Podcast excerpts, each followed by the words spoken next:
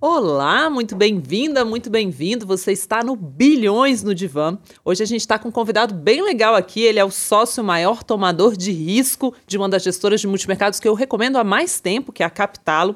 A gestora existe desde 2009 e o Zeta, para pegar o meu fundo favorito deles, rende 250% do CDI desde seu nascimento. Para quem fala aí que multimercado não funciona, bom, você não conhece o Capital, a Capital. Além de operar muito bem juros e moedas, o nosso convidado de hoje tem uma preocupação muito genuína de que o mercado de fundo seja saudável, seja legal com os clientes, a gente conversa bastante sobre isso. E para completar o perfil, ele é um dos gestores de raciocínio mais rápido que eu conheço, então não coloque esse vídeo em velocidade rápida, porque você não vai conseguir acompanhar o raciocínio dele. Carlos, muito, muito bem-vindo ao Bilhões do Divão. Obrigado por estar aqui conosco. É um prazer todo meu. Então, esse aqui é o Carlos Evols que fala. Eu já já tô tranquilo com qualquer tipo de, de maneira de falar. Você desapegou. Wells, é, voos, tá, tá bom. É, exatamente, já tá tranquilo. Não, mas, mas como sua mãe queria que fosse? Não, meu pai, na verdade, tá aqui. Meu pai que é alemão, né? É, esse é Wurz. Votes. É, é difícil. Oh, é, chique. exatamente. É, Votes. Votes. É, você aí em casa pronuncie para falar certinho. Gui, muito bem-vindo também ao Bilhões do Divã. Eu ia falar bom dia, já. bom dia, boa tarde, boa noite, né? A gente não É o- isso, o que horas que você está ouvindo. O Guilherme, que é o CTO da Speech, também faz um pouco do papel aqui do leigo na mesa. Bom, Carlos, vou começar já pela pergunta dos multimercados, né? Quando os juros voltaram a patamar de dois dígitos no Brasil, a gente viu matéria saindo, gente falando, não, agora vai ser impossível os multimercados baterem o CDI. E a gente é super contra ficar olhando performance de curto prazo, mas só para dar um exemplo, num ano como esse que o juro está super alto, vocês já estão aí no Zeta com mais de 9% de ganho. 10,40. 10h40, então peguei uma cota desatualizada ainda. Dois dias a mais aí, vocês já fizeram milagres. Contra 4% do CDI na janela que eu peguei aqui. Então, faz sentido algum esse argumento de que juro alto é ruim para multimercados? É, não é ruim para multimercados, pelo contrário, o, o, juro é a base do multimercado, a gente rende CDI mais. Então, a, a gente tem um custo né, que varia é, mas de modo geral é 2%. É, e a, a, a empresa e a equipe tem que ter capacidade de gestão para superar esse custo. Né? Quando eu trabalhava em banco, o custo era bem maior do que 2%, né? porque o custo para você manter uma equipe, para você ter a licença, para você ter os controles necessários, etc. E o banqueiro achava bom negócio ter uma equipe de gestão, certo? Então, é, então esse custo ele tem a ver com a qualidade do fundo, ou seja, o quanto de risco que você toma e com é, os resultados que você tem com esse risco que você toma. Então, é, o juros é a base do rendimento, então se o juros é 12, a gente vai render 12, menos 2, mais o que a gente gerar de retorno para o cliente. E se o juro for 2, vai ser 2, menos 2 vai dar zero, e daí o cliente vai levar o, o, o resultado da gestão. Então, é, não faz diferença nenhuma, na verdade. E essa ideia de que é, para bater o, o benchmark é mais fácil com juro baixo, ela é uma ideia errada. É, e eu era um dos poucos gestores que combatia essa ideia quando o juro era baixo. Você vai encontrar no YouTube, seria até legal, se você não sei como é que é o formato de vocês, mas eu coloco para vocês assim quais são os pontos onde eu já dei entrevista no passado com os jornalistas perguntando: "Nossa, 2% agora é o momento do multimercado". E eu falava assim, gente, não faz diferença. Então, assim, então eu acho que não faz diferença quando estava lá embaixo, não faz diferença quando está aqui em cima. É, o cliente, pessoa física, tem um pouco de dificuldade de entender. Por exemplo, o Zeta no ano passado deu mais de 9%. Sim. Foi um resultado excelente, porque o juro estava bem mais baixo. Mas o cliente olha 9, e daí, o- daí o, o gerente fala assim: olha só, tenho o CDB aqui que está rendendo 12 ou 13. Isso no começo do ano. Ou 11, 10, não sei exatamente quanto é que estava o CDB no começo do ano. E o cara assim, pô, tá rendendo mais do que rendeu o meu multimercado. Assim, e não é a conta. Não é a conta que tem que fazer. É o 9 em relação ao quanto foi o CDI no período. Então, se a gente desse, eh, se o CDI for 13, né, e a gente der um alfa de 8, a gente vai render 21%. Então, E, e não é que você está operando, acho que as pessoas às vezes têm uma ideia errada, talvez porque alguns multimercados de fato façam isso, mas de que o multimercado está operando só renda fixa brasileira. Ou sei lá, de que o que ele vai comprar é, tá meio travado ali. E, na verdade, o multimercados de verdade, ele opera um monte de coisa, né? Com o que, que você está ganhando dinheiro esse ano, por exemplo? é, com renda fixa brasileira, mas mais curvatura, menos direcional. Explica isso aí para o pessoal. É, eu ia até perguntar o que é um multimercado de verdade. Multimercados de verdade, pensa no nome, né? Multimercados. Ele tem que estar tá operando vários mercados. Eu acho que o mais importante é, é, também, mesmo que tenha, seja um multimercado especializado, eu acho que o mais importante é estar long e short e, ter uma visão realmente neutra em relação é, é, ao mercado, certo? Então, assim, então, essa ideia de que multimercado no Brasil só ganha dinheiro quando fecha juros, não é só comprando o título, certo? Uhum. É quando só quando os juros caem, é, ela é uma ideia é, errada. Eu não teria, eu, eu diria que um multimercado que opera só renda fixa Brasil poderia ser um, considerado entre aspas um multimercado de verdade. Inclusive tem vários aí que tem um foco gigante em, em renda fixa Brasil, entregam retornos excelentes para os clientes em mercado de alta e mercado de baixa, porque tem essa cabeça, digamos assim, limpa para procurar as melhores oportunidades no seu mercado específico. Então, Ou seja, que não é direcional é, que faz uma análise que o cliente não conseguiria ou teria dificuldade de fazer sozinho. Uhum. Assim, no final, claro, o multimercado que só compra títulos, você tem razão. Uhum. Assim, no final, ele seria um multimercado, que é uma imagem que as pessoas ainda têm. E essa imagem, ela tem um motivo de ser, né? Em, se você pegar, por exemplo, de 2005 até 2015, por exemplo, você teve uma relação muito forte do retorno dos fundos multimercado com essa renda fixa direcional, o IMAB, etc. Então, ou seja, se a pessoa motivos. comprava NTNB ou se ela investia no multimercados, ela às vezes tinha um retorno muito parecido. É, mas o ideal é isso que você está falando mesmo, assim, é você não ter só uma fonte de, é, de retorno, porque é, independente é, do mercado que você atua, você não vai estar sempre certo. Então, assim, se você tiver várias análises, se você tiver várias áreas, se você tiver uma, é, uma geração de ideias é, e de exposições é, mais diversificada, você vai ter um retorno mais constante no longo prazo. Uhum. Vocês tomaram essa decisão na Capital, né? A gente conhece multimercados que tem a grande figura e é ela que toma todo o risco, é ela que toma todas as decisões. E você, apesar de ser a grande figura, você gosta de dividir o risco. Então, né, a, a, empresa tem lá 12 mesas né, é, né, na eu, Capital. Eu discordo que eu sou a grande figura, eu, eu discordo radicalmente. E faz parte do modelo da Capital você discordar. eu, eu estou, é, o, com, continuo com um dos maiores riscos da Capital porque eu mereci. Porque o nosso modelo, se eu tivesse ficado abaixo da média, eu teria caído no risco. Então, assim, então, é, eu, eu diria que assim, que vamos, vamos falar de uma das grandes figuras, vai eu estou uma das grandes figuras da Capitalo porque a gente é desenhado para é, alocar no longo prazo o capital de uma maneira é, objetiva e não subjetiva. Tá? Uhum. Então, é, olhando um pouco para como são as gestoras organizadas, né, eu tenho na cabeça três é, modelos né, assim, que acho que ajudam a, a pensar. O modelo que eu chamo de profissional barra burocrata, que é um modelo que aloca capital, eu acho, de maneira muito objetiva, porque você tem uma separação entre os que alocam e os que gerem.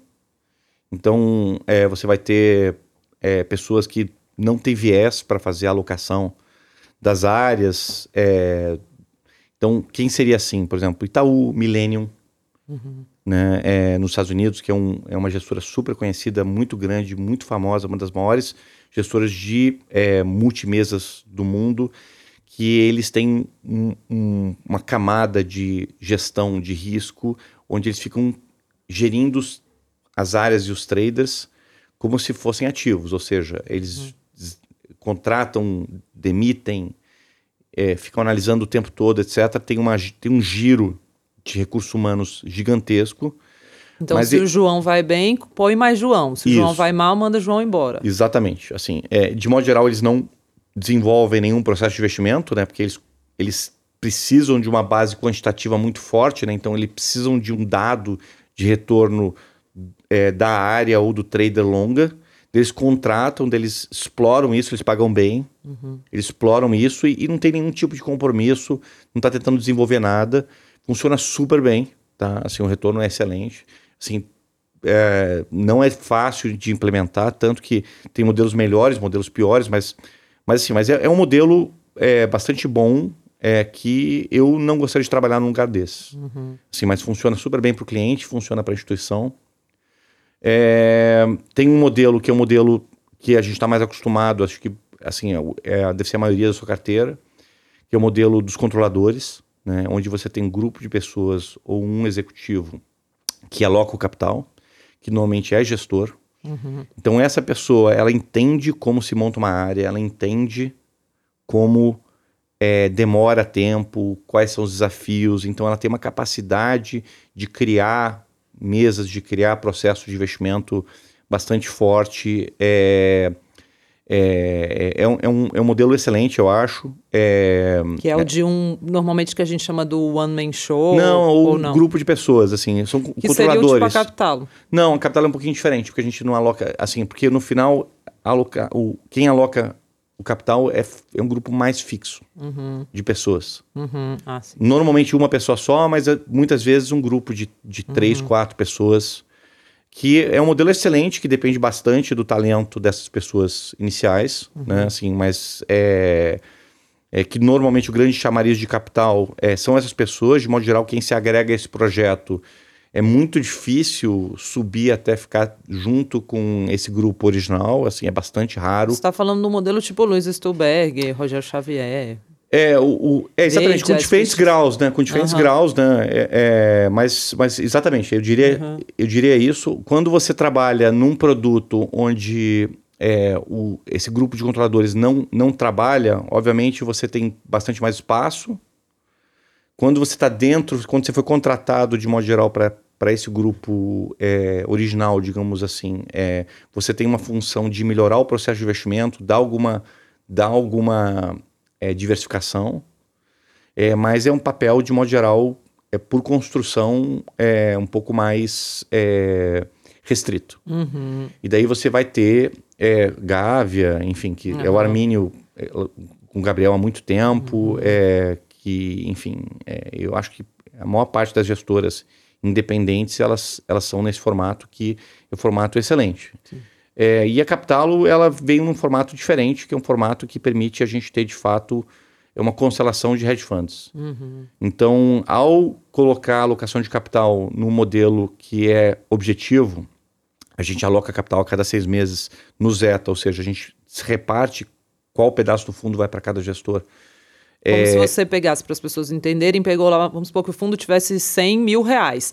Cada um pega um pedacinho, um pega 10 mil reais, o outro pega 20 mil Isso. reais e opera aquele dinheiro. E Exato. são equipes muito sêniores, várias equipes muito sêniores, operando o seu pedacinho de dinheiro. Exato. Eu não conseguiria trazer equipes super sêniores se a, a, a, pessoa não tivesse a visão de que se ela for melhor do que eu, ela vai subir no risco em relação a mim. Uhum.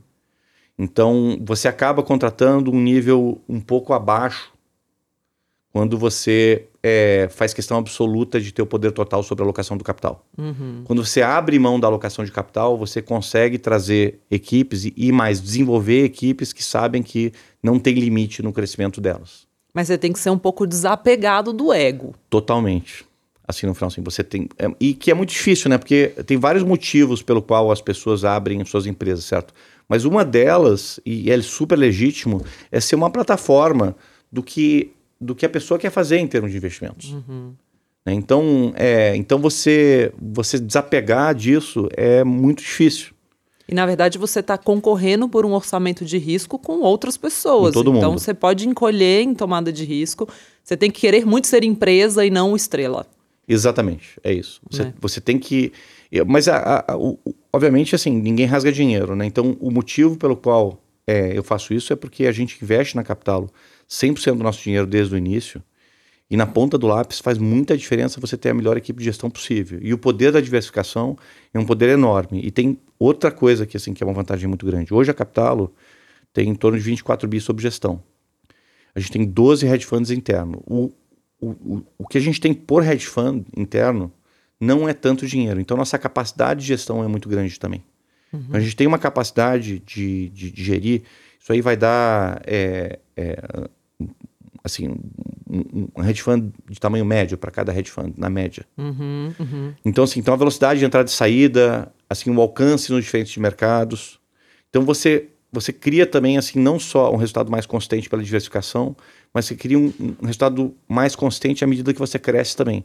Tem muito fundo que, à medida que cresce, diminui a volatilidade ou diminui a rentabilidade. Por quê? Por, causa, por problemas de entrada e saída dos mercados, é, então, é, eu acho que a chance de ter sucesso nesse modelo, de ser um, um processo mais contínuo, ele é muito maior fazendo dessa forma.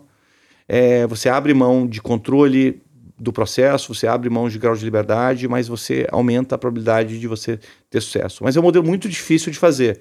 E eu até, é, é, é, eu até falo assim, olha só, eu até gostaria de ter mais concorrentes que, que, que trabalham mais do meu modelo. Uhum. É, mas, mas é muito difícil de implementar. Uhum. É muito difícil de implementar. A gente, a gente agrega um hedge fund novo a cada ano, mais ou menos. Uhum, que é uma mesinha nova. É, seria uma, normalmente começa com uma mesa, né? E daí, assim, daí a ideia é da Capital é que cada é, hedge fund interno agregue ao longo do tempo mais diversificação, Uhum. mais equipe, mais profundidade. A gente quer que cada fundo seja o melhor da sua categoria no mercado. E a outra coisa é que, infelizmente, até porque pô, eu tenho amigos que são excepcionais gestores, que eu poderia ter agregado a capital ao longo dos anos, é, mas a gente, é, até para manter uma certa harmonia dentro da empresa e diversificação, a gente procura trazer pessoas que têm um estilo muito diferente Uhum, de gestão. de gestão, né? Para agregar melhor, para diversificar. Então, mandato diferente Uhum. E normalmente, e ou, mas normalmente os dois, e estilo diferente. Legal. Eu quero entrar um pouco mais em gestão, que eu tenho certeza que as pessoas querem ouvir. Mas antes disso, você citou muito o termo hedge fund aí, né? E eu, eu fico prestando atenção em como traduzem o termo hedge fund nos filmes, no, né? A gente vai ver Billions e tal. E é um show de horrores, assim. Tem gente que põe. Fundo, eu já vi fundo de proteção, fundo É cambial, horrível, fundo de.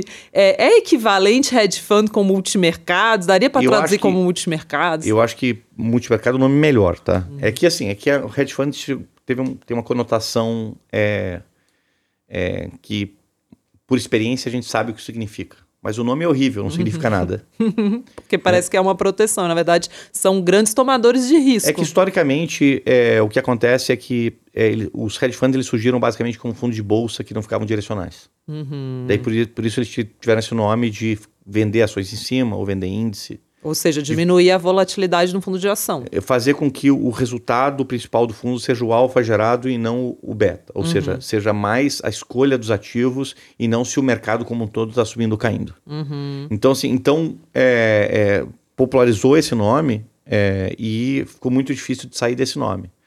Mas eu, eu diria que é, é, multimercado também não é um nome bom, porque pode ser qualquer, qualquer produto coisa. que opere em vários mercados, mesmo que seja, por exemplo, num risco muito pequeno. Então, para mim, hedge fund de verdade é um fundo que aloca risco de maneira que faça diferente, diferença para o cliente em termos de rentabilidade no longo prazo. Então vamos inventar um nome novo aqui. Vamos. Vai lá, Guilherme, você que é Assim, criativo.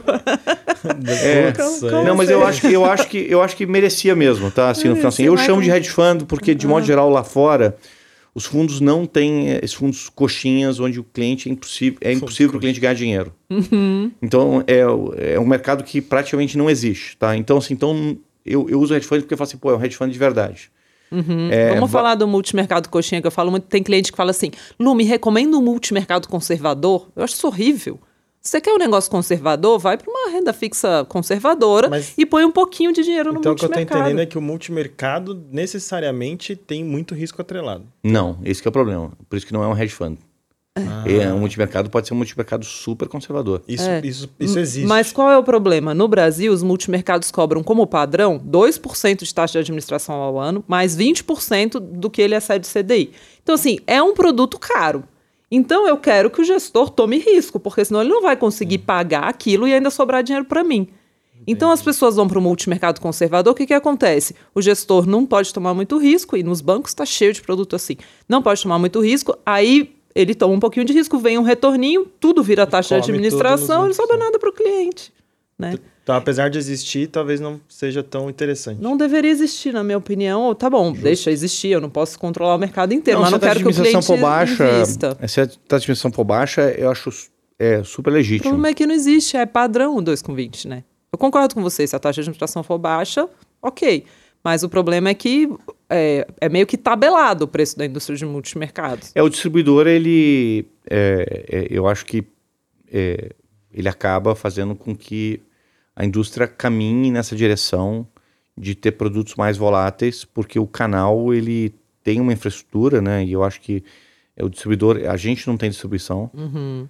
É, em- até quando a gente fala da reabertura, você vai é, falar assim, mas e aí o que vai acontecer, etc. Eu falo assim, pô, depende dos canais, a gente não controla. Eu nem falei disso ainda, mas É. os nossos clientes estão sabendo que a gente já está falando há muito tempo, que a partir de 1 de junho vai reabrir o Capa e o Zeta. O Capa e o Zeta passam muito tempo fechado. No momento estão com algumas aberturas pontuais em alguns bancos, repondo capacity, mas vai ter uma abertura mais geral a partir de 1 de junho, né? Exato. Então, na hora que você estiver ouvindo aqui, provavelmente já está aberto. E, e, e eu acho que tem essa. Assim, o que, que eu falo para as pessoas? Se você quer ter menos risco com multimercados, monta menorzinha à frente de multimercados na sua carteira, né? Prefiro que você faça a diluição dentro de casa, né? Porque no final você está baixando a taxa de administração. É isso. Você Que tá o ponto é você montar a sua diversificação de multimercados, não necessariamente usar o fundo que é conservador. É, não, em vez de Exato. você. Exato. Em vez de você comprar um multimercados é, conservador, compra o arrojado em tamanho menor.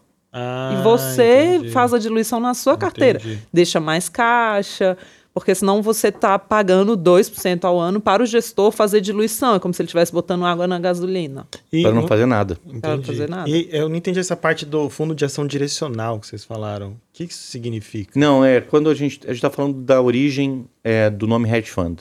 Né? Então, é, num primeiro momento, os fundos eles eram simplesmente uma carteira de ação. Daí você comprava é, várias ações e daí você ficava se comparando com o índice. Tá? E daí, em algum momento, é, um gestor, por exemplo, que tinha muito talento na hora de selecionar ações e, e, e, é, e conseguia bater o índice durante muitos anos, ele falou assim: olha só, por que eu não vendo aqui um pouco de índice em cima? Né, faça um hedge para que o retorno principal não seja a alta e a baixa da bolsa, seja o resultado que eu dou acima. É, e daí assim, daí surgiu o hedge fund. Ah, que eu acho que é uma das grandes graças do multimercados na carteira, por exemplo. As pessoas imaginam assim, por que, que eu vou investir no multimercado se eu posso comprar minha própria NTNB? Só que quando você conversa com o Carlos, por exemplo, você vê que ele não compra uma NTNB 2050 e carrega até 2050. Ele está ali operando, ele está comprando um vencimento, vendendo outro, ele está acompanhando ali a política monetária, coisa que a pessoa física não vai fazer. Os, os- os pequenos movimentos do Banco Central, qual deve ser o próximo? Ele está se antecipando e é muito complexa a renda fixa, né? Eu acho assim, eu fico pensando, um gestor de ações é infinitamente mais fácil para ele explicar as suas posições, né? A renda fixa, você tem ali inclinação de curva, vocês operam algo que a pessoa física não vai fazer sozinha. Não, não vai. E mesmo a parte de ações, acho que tem uma quantidade de ativos é, e uma, uma qualificação no mercado é, que é, é, você não vai, não vai conseguir ter uma profundidade de acompanhamento é, é, também tão grande. Eu acho que um- uma das vantagens para a pessoa física do mercado de ações é que você consegue se especializar e olhar aquilo que você você consegue é, é, focar. É, é um mercado que não tem alavancagem. Então, assim, então é operacionalmente mais fácil de, de, de fazer e mais seguro também, porque o máximo que você perde quando, quando você compra uma ação de fato é, é o capital alocado em cima de um ativo que tem uma volatilidade razoável. Então, assim, então fica um balanço é, de risco alocado em relação a retorno possível grande. Então, é, eu acho natural que as pessoas é, físicas tenham muito mais intuição em bolsa do que tenham em outros mercados. É natural. E a gente tem que, eu como não sou um cara de bolsa, eu tenho que conviver com, com, com isso e explicar devagar. Mas eu fico impressionada, porque toda vez que a gente põe uma câmera na frente dele ou um microfone, ele desacelera. É porque você não participou de uma reunião, assim. Você tem. Cara, e sua cabeça explodindo, Eu assim. desacelero, né? Quando, desacelera. Tá, tá aqui me contradizendo. Eu vou botar Não, uma mas- câmera escondida da próxima você, vez. Se você vê, é, se você vê as outras entrevistas, eu também, eu também, eu tomo cuidado com linguagem, né? Assim, no eu procuro não usar menos jargão. É, tipo, cadê a duration? Não falou duration É. hoje ainda. É, Eu queria entrar um pouco em cenário. A gente aqui foi uma aula de multimercados, acho super válido. É uma indústria ainda é, que precisa ser melhor compreendida, eu acho. E que, para mim, assim, eu gosto, falo para os clientes, eu tenho na minha carteira pessoal 40% da minha carteira em multimercados, acho que dá uma diversificada legal. Então, as pessoas precisam entender ainda o produto e saber usar. Né?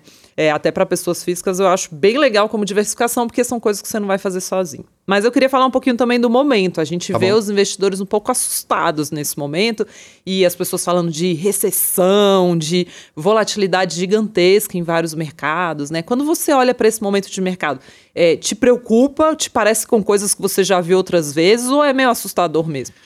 Então, eu, eu- me preocupa, eu acho que vai ter recessão é, no, global. É, num horizonte de dois anos. É, o motivo é porque é, você teve um surto inflacionário que, em grande parte, ele é sustentável, porque ele é resultado de um aperto monetário, é, é, desculpe, um aperto do mercado de trabalho nos Estados Unidos. Então, é, é, vamos, vamos, começar do básico. Assim. Uhum. de modo geral, os Estados Unidos lideram o fluxo de expansão e recessão global é, não só pelo tamanho da economia, mas porque é, a política monetária americana é disparado a política monetária mais importante do mundo. Como se eles tivessem um botão lá, agora acelera, agora Exatamente, retrai. é isso. Assim, o dólar é o padrão mundial e assim é a principal política monetária do mundo. Ela tem, quando você aperta a política monetária americana, tem, tem reflexo em todos os países. Então, se você pegar aí é, é muito tempo, assim, desde a Segunda Guerra Mundial, você vai ver que os Estados Unidos lideram os ciclos é, de atividade globais. É, é, então, assim, então o, o, foco, a gente, como gestor, eu tenho até que me policiar, né? Porque assim, porque quando começa a falar, pode, pode até parecer que eu estava falando de Brasil, né? Não, porque vai ter recessão, etc. Assim, não. Eu estou falando sempre dos Estados Unidos, porque é, o ciclo global ele é liderado pela, pela política monetária e pela economia americana. Então, assim, então é, você teve um surto inflacionário no Brasil, nos Estados Unidos, em vários outros lugares. Em muitos lugares foi provocado por choque de oferta, ou seja, você teve aumento de preço muito forte, falta de investimento em alguns setores que provocou é, falta de produto. Você teve a volta do Covid, que foi super complicada, porque é, os, os governos deram muito dinheiro para os consumidores e, ao mesmo tempo, como as pessoas estavam em casa, a, a produção caiu. Teve gargalo de transporte, é, e isso, obviamente, é muito inflacionário, e foi inflacionário não só nos Estados Unidos, como no Brasil e em vários outros lugares. Tá? Então, toda vez que você tem um descompasso entre oferta e demanda, esse descompasso foi provocado assim, é, por um, uma expansão é, de pagamentos diretos aos consumidores e aos eleitores é, muito grande, a programas de manutenção de emprego é, na Europa, enfim, várias formas diferentes de você tentar segurar, que eu acho que foram corretas, tá? Assim, no final, não estou querendo, uhum. não tô querendo é, fazer nenhum tipo de juízo de valor e necessárias, né? Uhum. É, e, e, novas e corajosas, tá? Assim, é, é claro que tinha chance de gerar inflação, mas é no final qual a capacidade das pessoas fazerem é, quarentena, por exemplo, se não tivessem algum conforto de renda, Sim. tá? Então, assim, então é, acho até um bom ensaio para um evento futuro para deixar as pessoas também um pouco mais tranquilas, enfim. É, é, sem nenhum juízo de valor, a gente gerou uma onda de é, inflação global. E nos Estados Unidos, essa onda de inflação global está encontrando um mercado de trabalho que está muito além do que, do que pode entregar, em termos de, é, de trabalho mesmo. Tá? Então, as vagas em aberto estão no maior nível de todos os tempos é, o desemprego está muito baixo. Né? Então, tem vários estudos é, que mostram que essas vagas de trabalho são bons indicadores até de que o desemprego ainda é muito mais baixo do que parece. Uhum. É, e hoje o crescimento vegetativo da população economicamente ativa dos Estados Unidos, ou seja, as pessoas que trabalham, ele é muito menor, porque a natalidade no mundo, assim, o número de crianças que as pessoas têm vem caindo é, no mundo todo. Você está até tentando ajudar, né, Carlos? Botando mais uma criança no mundo essa semana. É, pois é, assim, eu, eu, eu, eu, eu vou ter uma filha amanhã. Só então, isso. Assim, pois é. E é a quinta, brincadeira. Não, a quarta. a quarta, eu só é aumentei um, achei que eu estava aumentando dois. É, Coragem é, assim. É. Mas. É... Ou seja, ele opera juro, câmbio, criança, é. tudo ao mesmo tempo, entendeu? Pode falar opera criança. Ah, desculpa. mas, mas é uma velocidade, assim, muita criança. Ai, como é o nome da diamante? Eu já sei, é Estela? É, Mariana, Rafaela, Nicolas e Estela. Olha, uma Ai, mulherada. Mas um a Estela ainda vai depender da mãe. Ainda vai Ela ah, vai dar uma olhada. Pode ser que mude de nome. Pode, ela quer olhar ah, para criança antes. Quer olhar para criança. A Estela é, vai ouvir esse podcast daqui a um acho... tempo e vai falar: Nossa, era para eu chamar a Estela. É verdade, ah. eu tô quase pedindo para a gente parar e cortar.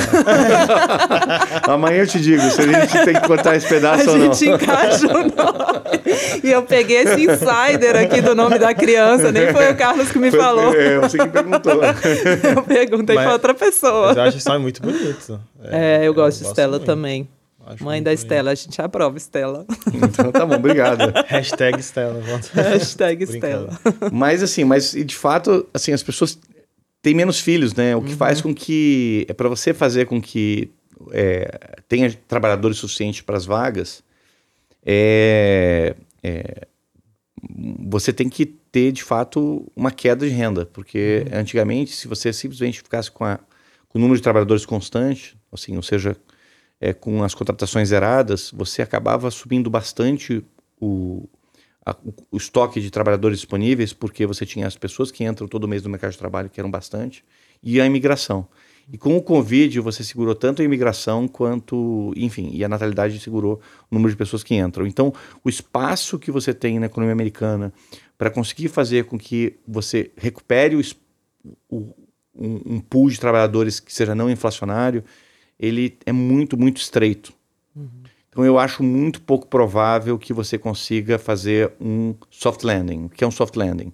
É um crescimento baixo, sem recessão, que estabilize a inflação. Que seria uma aterrissagem tranquila da economia. É, eu acho praticamente impossível. É. E, e o que, que significa, assim, de impacto, por exemplo, para o Brasil, para a nossa vida aqui, de uma recessão global? Porque é bem assustador esse nome. Então, é, as recessões globais elas são menos assustadoras do que parecem, na verdade. Assim, o que acontece para o Brasil, de modo geral, é bastante assustador, porque o Brasil é um país que exporta é, uma quantidade muito grande de produtos básicos. E esses produtos eles são mais sensíveis a ciclo, ou seja, eles são um ponto de ajuste. Na hora que a economia dá uma desacelerada, não precisa nem cair muito a economia global. De modo geral, a economia global não retrai, tá? Então, assim, então tem países que crescem muito, que crescem pouco, e países que crescem pouco, que vão para levemente negativo. Daí você olha, a, você olha a economia global agregada, ela, ela raramente fica negativa. Eu não tenho esse número de cabeça, assim, mas eu diria que não fica, tá? Então é uma coisa que, é, obviamente, você vai ter grandes crises como o Covid, onde ficou negativo, mas não era um motivo econômico. Você vai ter 2008, que foi uma crise gigantesca. Tá? Você vai ter, sei lá, 1932, é 29, né, até 32, quando de fato você teve uma crise global de um tamanho absurdo, certo? Então, assim, esses momentos são momentos raros onde de fato a economia global fica negativa. Mas, mas em recessões normais, é, a economia global não fica negativa. Ela simplesmente cresce menos e daí você tem impacto sobre preço de commodities, né? Porque você desacelera, de modo geral, você está sempre aumentando a produção.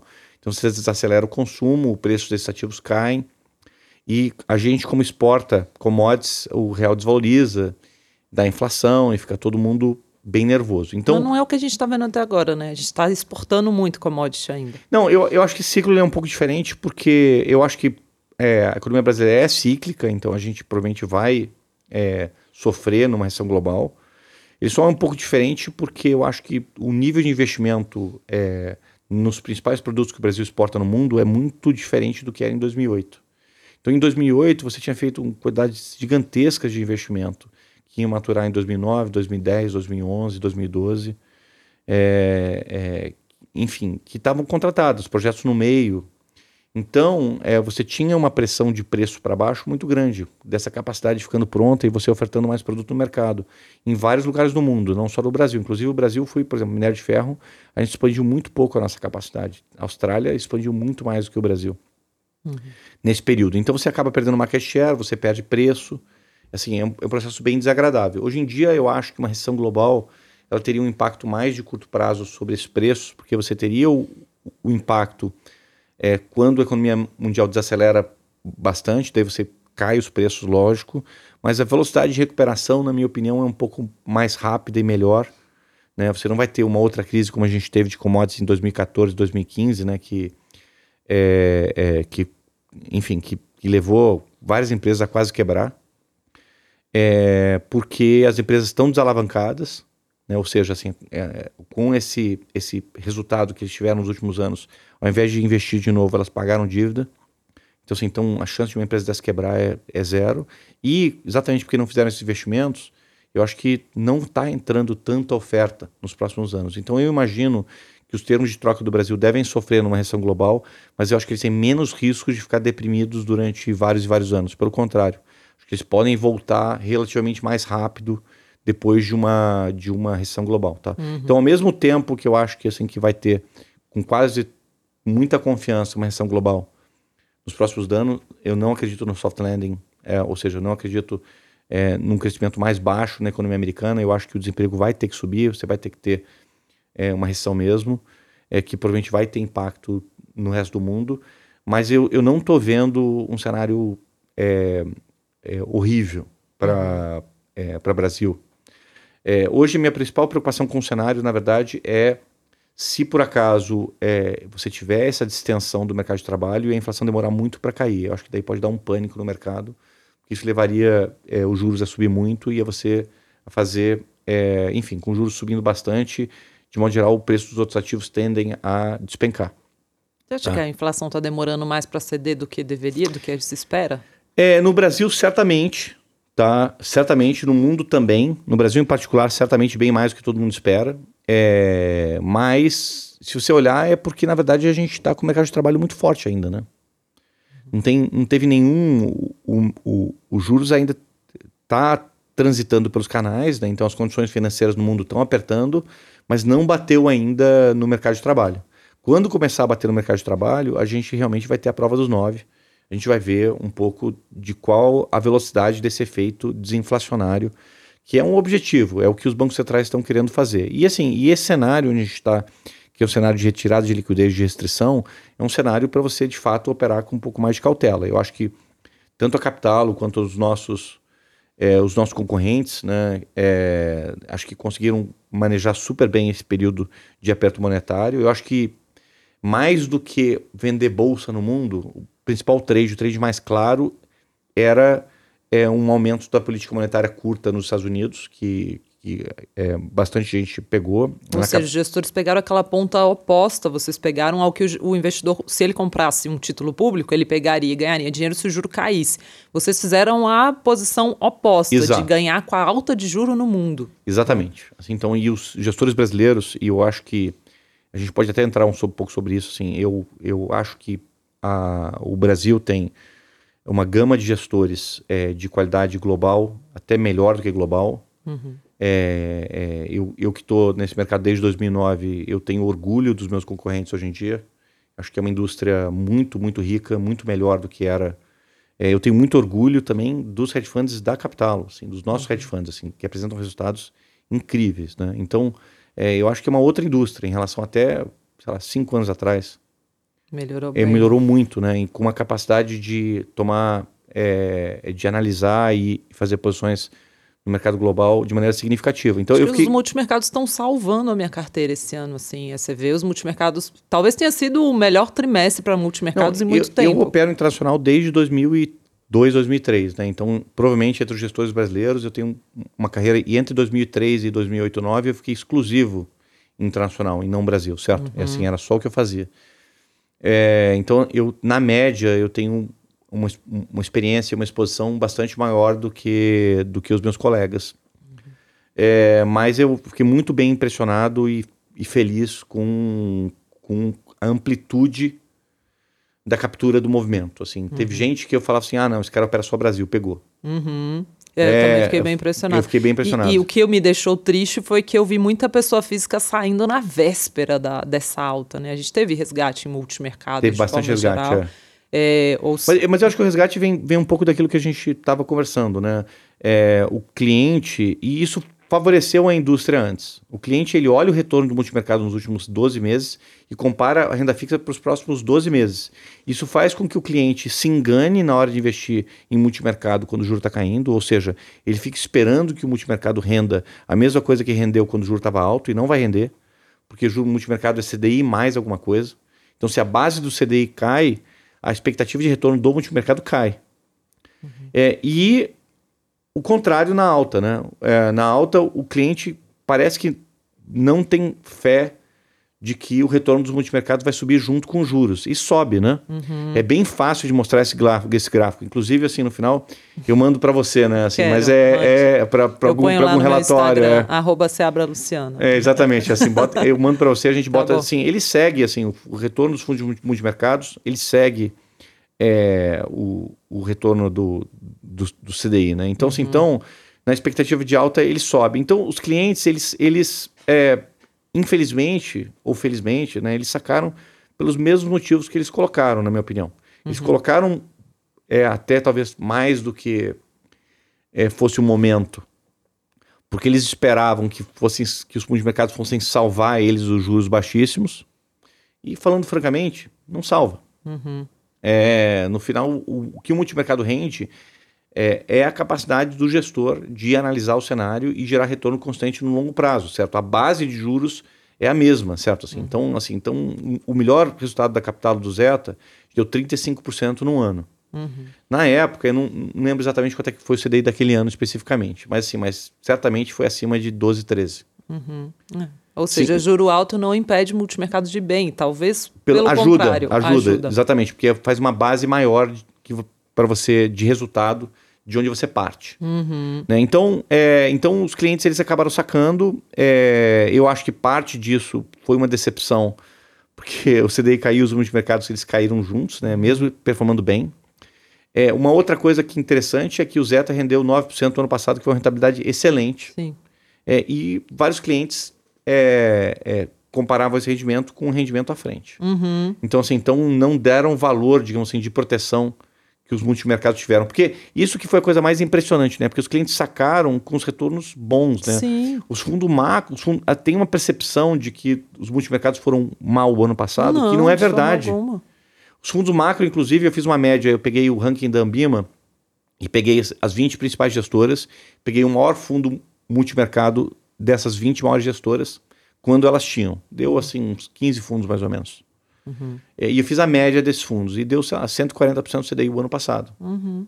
Na média, né? Então, assim, então as pessoas falam assim, não, o fundo multimercado não foi bem o ano passado. Eu falo assim, Onde? onde? Também Não Exatamente. entendi. E saíam matérias do tipo, ah, multimercado saiu de moda. Eu Falava, gente, é calça baixa, né? Tipo, ah, agora não é calça baixa, agora é ombreira. Assim, não é isso. Para mim, multimercado, você monta uma carteira de multimercados e carrega para o longo prazo e vai levando, de preferência, gestores com perfis diferentes. Porque senão você vai ficar nessa de, não, agora eu vou sair, agora eu vou entrar. E as pessoas saem e entram na hora errada, assim, eu- inevitavelmente. Eu ficava agoniada com esse fluxo. Eu já falei várias vezes no podcast. Mas não se movimente, porque você provavelmente vai sair errado. Ontem um cliente falou numa live minha que eu achei engraçadíssimo. Ele falou que dinheiro é que nem sabonete, quanto mais você mexe, mais escorrega, sei lá, um negócio assim. Era bem assim. Mas é tipo, para de mexer, sabe? Deixa um pouco, principalmente se você está delegando para bons fundos de investimento. Deixa, deixa um pouco acontecer, né? Mas enfim, mas acho que é aí que vem o seu papel, né, Luciana? Porque é, eu acho que tem motivos para você mexer na sua carteira. Tem motivos que tem a ver com, sinceramente, assim, performance de longo prazo, com características da gestão, Sim. com assim, com desenvolvimento, que é muito difícil para o cliente acompanhar. É isso, mas é esse que tem que ser o motivo, né? E não, ah, o ano passado não foi tão bom. Eu, eu falo isso porque eu já quebrei minha cara fazendo isso. É, o primeiro multimercado que eu investi, lá atrasão, assim, eu começando a montar uma carteira, achei, tava o Gávea em algum lugar com mínimo de mil reais, lá do Armênio Fraga. Falei, pô, Armênio eu conheço, na época eu não conhecia tanto de fundos, falei, vou colocar. Peguei o pior ano da história da Gávea, perdeu pro CDI e falei, cara, vou pular fora. Pulei fora e o ano seguinte foi o melhor ano da história da Gávea. Porque é isso, assim, eu acho que o multimercado tem um pouco do ciclo em que vocês operam melhor. Para mim, assim, mínimo três anos para você avaliar se o multimercado está legal em termos de retorno e tudo mais. Fora isso, é você ficar chutando ali, né? É, não, tem, tem um elemento é, randômico importante, né? Um grande exemplo é o Covid, certo? Assim, em- é, tem- existem eventos que são impossíveis de prever e tem um- em- alguns elementos que você pode trabalhar ao máximo e isso, como profissional, é muito frustrante, né? Porque é, a gente vive como gestor de tentar adivinhar o futuro e assim, e ninguém consegue, na verdade. O que você consegue é acertar mais do que errar. É impossível ac- acertar o tempo todo. É totalmente impossível. Daí você usa vários instrumentos, você diversifica, você tenta trazer é, equipes que pensam diferente, você tenta diversificar dentro dessas equipes que pensam diferente, você tenta aprofundar. Então, a Capital, por exemplo, a gente trouxe o Viana, o Carlos Viana esse ano, que, na minha opinião, é um- enfim, acho que na opinião de todo mundo, um, dos, um dos maiores economistas do país, para liderar a nossa equipe de economistas que já era excelente. Então, você investe, né? Então, o Alfredo, a Luísa, é, o Yamada, é, é, é, que estão na capital há muito tempo. É, então, é, é, na verdade, ficam felizes quando você traz uma pessoa como, como Viana para para fazer parte da equipe. E, e eu- só que não é suficiente. Assim, não é suficiente porque ninguém tem bola de cristal. E você vai errar, é assim, não tem jeito, você vai errar. 2019 foi um ano difícil para vocês, né? Não, 2019 foi ótimo. Foi a época do foi Covid. 20, ah, foi 20. Foi Desculpa, o comecinho de 2020. 20. né? 20. Em 20 a gente teve um stop geral dos fundos Sim. e a gente teve uma recuperação no próprio ano, né? Então a gente zerou todas as posições.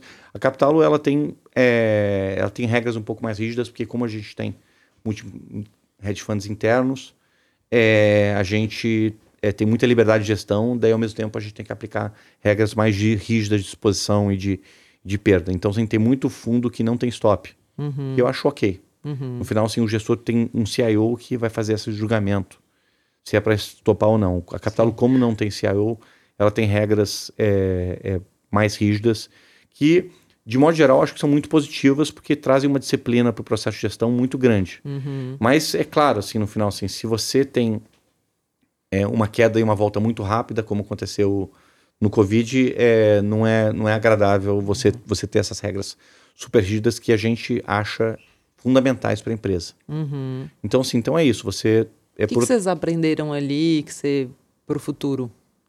Nossa, a gente está pulando de assunto. Eu acho que eu nem, eu, nem, eu nem respondi direito a primeira pergunta sobre os efeitos da recessão, eu acho. A, gente, volta para a é, recessão, só a gente depois- caiu lá no A Covid. gente começou no começo, exatamente. É, a gente está pulando. Mas assim, mas a, é, é, o, a gente, assim, algumas coisas. é, acho que a gente aprendeu várias coisas no Covid. né? A primeira delas é que é um negócio mais básico é assim acessar os é muito barato acessar é, a, a inteligência externa então assim então é, no covid a gente eh, diminuiu fortemente as posições quando apareceu depois parecia controlado e parecia próximo de SARS né? a gente voltou para as posições e daí quando é, a gente teve um impacto muito grande que teve feriado no Brasil, que foi carnaval, etc. O mercado já voltou na quarta-feira é, com uma cara totalmente diferente do que, do que era na sexta. A gente diminuiu até posições aí no domingo à noite, etc. Assim. Mas o fato é que eu acho que fazendo um meia-culpa, eu acho que a gente deveria ter trazido é, inteligência externa muito mais rápido quando você lida com uma coisa que você não entende é, nada. Obviamente, a gente- você tem que fazer um esforço de buscar fontes primárias, ou seja, fontes primárias é não depender da análise de terceiros. Você, você ah, procura os dados você mesmo e, e- você desenvolve esses dados para você de fato ter confiança naquilo que você está fazendo, né? É, mas eu acho que não é suficiente porque você nunca vai é, em quatro semanas ficar expert em alguma coisa. Uhum. Então isso é uma coisa que eu acho que é uma lição para o futuro. É, por exemplo, assim, é, eu assim que apareceu o monkeypox, a gente já acessou, eu já acessei pessoas de fora que têm experiência significativa no processo e que tem muita gente que você vê na imprensa que o, o jornalista ele procura porque a pessoa é uma pessoa que fala bastante, é uma pessoa de fácil acesso, uma pessoa às vezes que fala coisas é, é, que tem um impacto forte, portanto gera manchete. Uhum. E que você quer como gestor, na verdade, é uma pessoa equilibrada Uhum. e, e ultra capacitada, que não necessariamente vai falar na imprensa ou vai ter uma fonte de informação. é, e, e daí você, nesse momento, acho que você tem que direcionar parte do seu esforço não para só para ter uma opinião sobre o problema, mas para encontrar as pessoas que têm as melhores opiniões sobre, sobre esse problema. Que tá? não necessariamente vão estar no jornal, às vezes. Não, não, elas- não necessariamente vão estar no jornal, É. assim. É, então, isso eu acho que é um aprendizado. O Hum. segundo aprendizado é, é, é- é- foi um aprendizado de gestão, tá? É, a gente reforçou muito os times na Capital de controle e principalmente de middle management. Assim, no final, quando você tem uma crise, você tem é, global, como você tem vários problemas. Você tem problema de, de a liquidez do mercado cair, você tem problema de, é, de marcação em diferentes horários. Você tem uma série de problemas. Você tem problema de das pessoas ficarem mais é, querendo conversar mais umas com as outras e falta abraço dentro da empresa. Falta abraço. Então, é, do, do Covid para cá, a gente é, aumentou barbaramente as equipes de risco.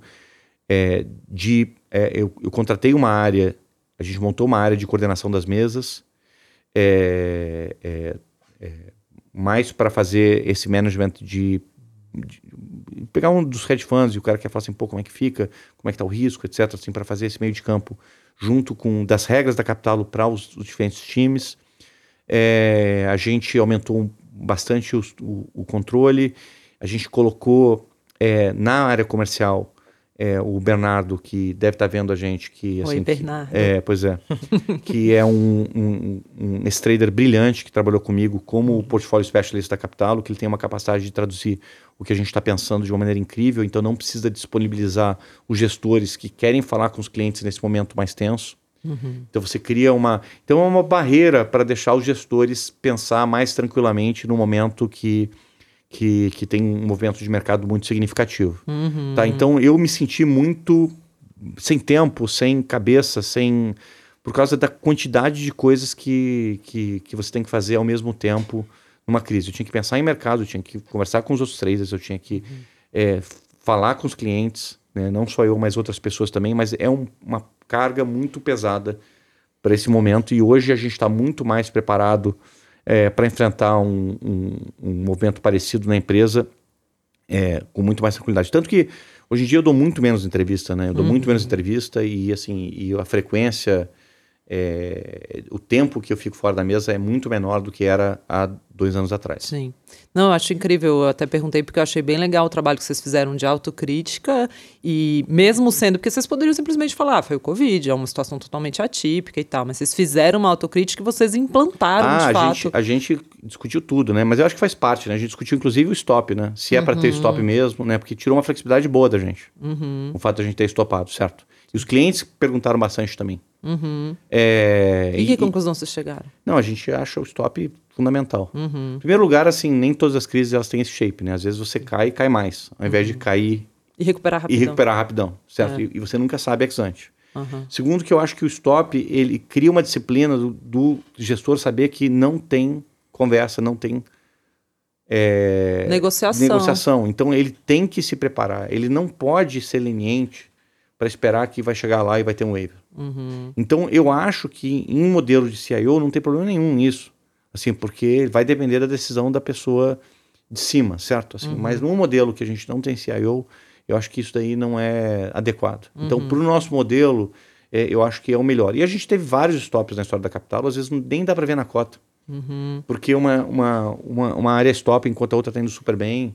Uhum. Então, assim, então, é, a gente acha que na média, e até o, o exemplo, ele foi um, um, exemplo bom, porque foi uma situação para captá-lo um pouco mais, mais é, digamos assim, um, um, mais significativa, né?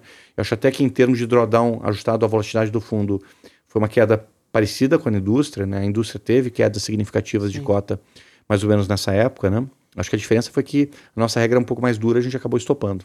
Que é um controle de risco, né? Que é um controle de risco, né? Vamos voltar para a recessão e a gente vai para a sessão causa aqui só rapidinho. É. Então, de impacto disso, né? O que, que você espera para o Brasil? Como se posicionar nisso? Vocês ganharam muito dinheiro com essa alta de juro no Isso. começo do ano, né? E agora, o que, que vem pela frente? É para ficar quietinho? É para Então, é, eu, eu, eu tenho pouca convicção é, de qual o nível de juros que vai desacelerar a economia global. Eu tenho muita convicção que essa desaceleração é necessária, que a gente não vai escapar.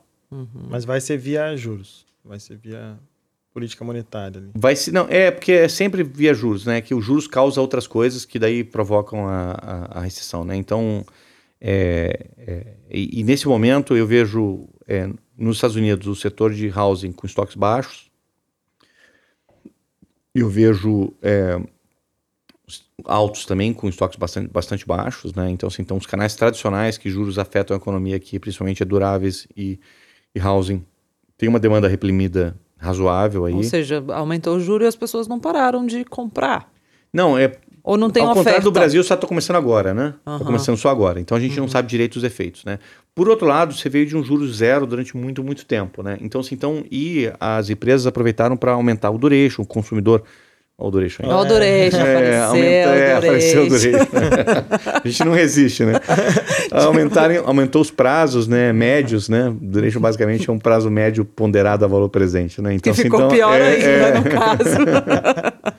então, aumentaram os prazos médios, é, é então, é, é, eu acho que a minha impressão é que aumentou a potência da política monetária. Uhum. Então, assim, então, tem uma discussão lá dentro da capital e do mercado como um todo se o que faz a economia desacelerar é o nível dos juros ou a variação, certo? E eu acho que, em uhum. parte, é os dois, num grau que a gente não tem bastante certeza. Tá? Então, a minha impressão é que vai precisar de bem mais juros do que, do que está precificado no mercado. Mas assim, mas não é uma, uma certeza na minha cabeça, tanto que as condições. Uma, uma coisa que eu estou surpreso é que a bolsa global, tipicamente, o consumidor compra a bolsa quando. Com, como ele compra carro. Ele compra quando ele está confiante é, nas próprias finanças, quando ele tem renda, quando está sobrando renda, etc. Então, se olhar historicamente, a bolsa ela cai junto com a queda do varejo. E dessa vez caiu bem antes. Uhum. E caiu com o consumidor cons comprando, com a pessoa física ainda comprando bolsa. Então, assim, então foi um pouco atípico. Então, as condições financeiras, elas estão apertando muito no começo do processo da alta de juros, que é uma coisa surpreendente para mim. Uhum. Então, assim, então hoje tem bem mais aperto financeiro do que eu imaginaria, eh, dado que a gente pô, mal começou a, a, a subir o juro americano. Isso, obviamente, dá um certo medinho em quem está tomado, somado ao fato é, de, de que os juros já subiram bem a mercado. Né, isso fez com que a gente reduzisse muito significativamente as posições tomadas. Então, em embora, alta de juro. em alta de juros. Então, a gente tem alguma exposição ainda, é, mas é uma exposição muito menor do que a gente tinha antes. E o principal motivo é que é, os, o aperto das condições financeiras está muito mais rápido do que, do que eu imaginaria, certo? Uhum. Eu imaginaria que isso acontecesse, aconteceria, sei lá, com mais 100 bases na, de alta do que a gente tem até agora. Uhum. Tá? Então, assim, então a gente reage um pouco. É, e, e, e, e alta de juros para provocar recessão tem muito pouca, né? Então, porque em 2008 é, você teve uma grande crise financeira é, é, global, assim, que foi provavelmente é, iniciada pela alta de juros, mas ela certamente ganhou uma vida própria, muito além da, da, da alta de juros, né? Depois que ela começou com a alavancagem do mortgage, enfim. É, em, em 18, na minha opinião, o objetivo do Fed não era matar a economia como agora, não era claro que você tinha um processo inflacionário que, assim, que precisava ser combatido a qualquer custo, então é, a probabilidade de um soft landing era muito maior. Então eu não acho que a alta de 18 seja comparável com a alta de agora. É, e a, daí, quando você, daí você vai lá, lá, lá para os anos 2000 para achar a, o próximo ciclo de alta. Então, assim, então, como que as pessoas podem ter certeza de qual é o nível de juros que desacelera a economia? Como as pessoas podem ter certeza se a gente tem tão poucos pontos para fazer essa conclusão, certo? Muito pouco ponto. Né? Então, a gente faz as melhores análises, né? E nesse sentido, o Viana ajuda a gente para tentar estimar qual seria o nível de juros, mas assim, mas e a gente toma posição em cima disso. No começo do ano estava bastante fácil, porque estava muito abaixo, muito abaixo da nossa estimativa. Mas hoje em dia, não só subiu bastante, como a gente está um pouco surpreso é, em relação aos efeitos que esse nível, de- que esse aumento de juros que está precificado no mercado já está provocando. Mas o que eu acho que vai acontecer, meu melhor guess para hoje, meu melhor, melhor chute, seria que é, eu acho que a gente vai ter é, um certo equilíbrio entre bolsa caindo um pouquinho e, enquanto o juros sobe, e eu acho que a gente vai conseguir subir esses juros bem mais. Essa é a minha, essa é minha visão. Eu acho que a gente vai num, num muddle through, ou seja, quer dizer, vai num um dia um pouco pior, um dia um pouco melhor, etc. É, e eu, eu acho que o Fed vai acabar entregando uma, uma alta é, maior do que está precificado no mercado. E é por isso que eu, eu tô é, com, ainda, ainda com posições nessa direção. E dólar forte também? Eu acho que o dólar forte vai. Isso aí até vamos reservar esse- essa, essa questão para frente, porque acho que acho que o ciclo do dólar forte é, provavelmente vai continuar enquanto você tiver esse processo de alta, mas eu acho que a gente vai ter provavelmente um ciclo diferente, mas aí um ciclo de muitos e muitos anos é, é, na outra direção. Eu, Mas- eu Sim. li que o dólar tava ficando junto com o euro, né? O mesmo valor quase. Isso. Um para um. É isso, tá? Eu- isso é dólar forte. Isso é o dólar forte. Isso é o dólar forte. Ele vinha de mais barato para indo para quase. É, é porque com a economia global desacelerando, é, que é mais risco, é, somado ao aumento de juros nos Estados Unidos, que está subindo bastante mais do que todos os outros desenvolvidos, é, tem, o, o dólar tem um poder de atração enorme, que fez com que ele valorizasse de maneira muito significativa. Né? É, então, assim, então vamos lá, então vamos entrar nesse tema. Desculpa. é não, não, eu é, li- é, é, é. Eu achei que pudesse ser. É. Porque isso confunde muito a cabeça da gente mais leigo, né? Essa Uhum. coisa de dólar forte, dólar fraco, real forte, É real que assim, fraco. é que o- a principal confusão é entre o que foi e o que vai ser, certo? O que foi é o dólar forte, esse é o que foi, certo? Uhum. Mas não é garantia de que, de que vai continuar sendo, certo? Pelo contrário, quando o preço anda muito, né, no final a tendência muitas vezes é andar na direção contrária depois, certo? Então a gente está no momento do dólar forte, que eu acho que deve continuar um pouquinho. É, mas quando a economia americana desacelerar, é, o que, o, qual a situação dos Estados Unidos? É uma, é uma economia que vai estar tá, provavelmente baixando juros também mais que os outros, da mesma forma que subiu mais que os outros, vai estar tá baixando mais que os outros. É uma economia cujo, cujas contas externas é, construíram um déficit monstruoso nos últimos anos, que é financiado por investimento em portfólio, ou seja, todo mundo comprando bolsa americana. É, teve uma moda de comprar essas empresas de crescimento rápido que chegaram a cair 50%, 60% nos últimos meses. Então, acho que as pessoas. E parecia mágica, né? Você colocava dinheiro naquilo e você ganhava 30% ao ano. Exatamente. Uhum. Tá? Então, eu imagino que essa combinação é, é, de, de portfólio indo tanto para juros quanto para bolsa, ele vai reduzir. E como os Estados Unidos ele é muito grande no mundo, assim, para você manter um, um dólar super forte, na maneira com que está, com essas contas, você precisa de muito investimento do mundo inteiro para os Estados Unidos. E esse investimento ele aconteceu, né? Uhum. Você olha a Austrália, o Brasil, todo mundo começou a diversificar. Você vê o processo de interna internacionalização de investimento que a gente está vendo no Brasil de maneira incipiente, ele aconteceu no mundo inteiro. Esse dinheiro todo foi parar nos Estados Unidos e financiou esse déficit de conta corrente gigantesco que os Estados Unidos têm. Tá? E eu acho que provavelmente a gente está chegando no pico desse processo. Ah, isso significa que os Estados Unidos é ruim? Não. Assim, provavelmente tem mais potencial de crescimento do que o Japão, do que a Europa. Assim, é uma economia de potencial de, que tende a ter déficit, eu acho. Uhum. Assim, mas o déficit vai ser desse tamanho? Provavelmente não. Uhum. Tá? O déficit tá, não só ele é enorme, como ele é crescente. Tá? Então, se normal, você provavelmente vai ter esse processo de redução do déficit americano através de menos fluxo, que vai fazer com que o dólar desvalorize e reequilibre. Mas quando que isso vai acontecer? Na minha opinião, sei lá, em dois, três anos. Uhum. Não é uma coisa que a gente acredite para o momento, tá? Enquanto você tiver é, o diferencial de rentabilidade indo a favor dos Estados Unidos em relação aos outros países, num momento de desaceleração global, eu não consigo imaginar por que, que o dólar enfraqueceria nesse momento. Então, primeiro ele deve dar uma fortalecida, mas há razões estruturais de longo prazo para ele se enfraquecer um pouco. Exato, assim, no final, no longo prazo, eu acho que assim que você vai ter uma, um movimento que talvez seja mais parecido com o que aconteceu. Daí depende um pouco da economia global, porque se você tiver boas oportunidades de investimento fora dos Estados Unidos, você pode até ter um movimento como foi de 2000 até 2011, onde você teve um movimento contrário, né, de todo mundo diversificando do dólar para outras moedas. Uhum. Você teve 10 anos de diversificação do dólar para outras moedas e agora você teve 10 anos é, é, reconcentrando no dólar. Uhum. Né? Então, assim, então eu acho que você pode, dependendo. Agora, se os Estados Unidos continuar performando muito melhor do que as outras economias, que é uma probabilidade razoável, esse movimento de enfraquecimento do dólar vai ser bem mais controlado, eu acho. Vamos para o caos, né, Vamos. Carlos? Você que viveu tanto tempo de história e tantos mercados loucos, né? Me conta alguma coisa que você viveu que te marcou nessa sua vida, seja profissional, pessoal. Nossa, eu devia ter me preparado para essa. Para prova oral. Para essa prova oral. pra, é, para prova oral. É, assim, não... Talvez um momento que você se assustou com o mercado, falou, meu Deus. E, assim, eu, eu acho que quando você começa no mercado, assim, é muita emoção, né? Uhum. Cada, assim, a primeira crise você nunca esquece, né? Assim, e, e você sente um desespero gigantesco, assim, é uma coisa incrível, né? E é por isso que existe chefe.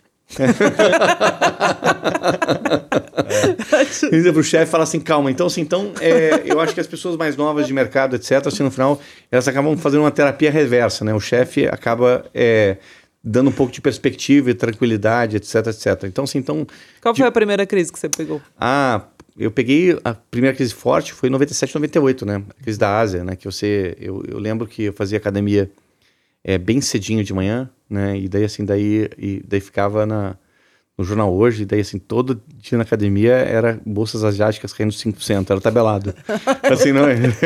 Exatamente. E foi uma crise, foi uma crise é, é, bem significativa, né? Foi, teve, terminou com o default da Rússia. Foi uma época horrível para países emergentes, né? Então, assim, então foi uma crise bem significativa. É... Você achou que ia acabar o mundo? Não, na época o Brasil ele, ele tinha um, um, nível de juro real totalmente insustentável, né? A dinâmica da dívida brasileira, e era o Fernando Henrique, né? A dinâmica da dívida brasileira era um horror, né? E nem tanto porque o déficit era gigante, embora o déficit fosse ruim, mas que o custo da dívida era absurdo, né? Então, é, assim, a dívida pública brasileira era uma pirâmide praticamente, sinceramente. Assim, Uhum. é, eu tinha pouco dinheiro e, e é, uma das piores decisões pessoais da vida, eu mandei tudo para fora. Uhum. A decisão pessoal foi muito ruim, não porque eu perdi muito dinheiro, assim, é, porque eu não perdi, porque eu, eu saí num dólar bom, né? Então, assim, então, antes, de- antes da Maxi, etc, etc, não foi isso. Mas o trabalho que dá para enviar e para trazer de volta, assim, um inferno. Hoje em dia é muito mais fácil. Você consegue ter em vários bancos aí conta global onde você coloca, mas era um inferno para fazer na época. Né? E eu tinha pouco dinheiro, né? Então assim, então pô, só os custos de contador, etc, etc, assim tiraram. Foi uma decisão muito ruim, eu acho, para mim, muito mais pelo motivo operacional do que pelo motivo financeiro. Mas eu eu achava que, que, que a dívida pública brasileira ela ela ela era insustentável. É, e era, na verdade, né? É, o, o em Fernando Henrique I, né? As pessoas ficam muito focadas nas, nas reformas microeconômicas que foram feitas, que foram excelentes. Mas, assim, a condução macroeconômica do Fernando Henrique I, ela foi muito ruim.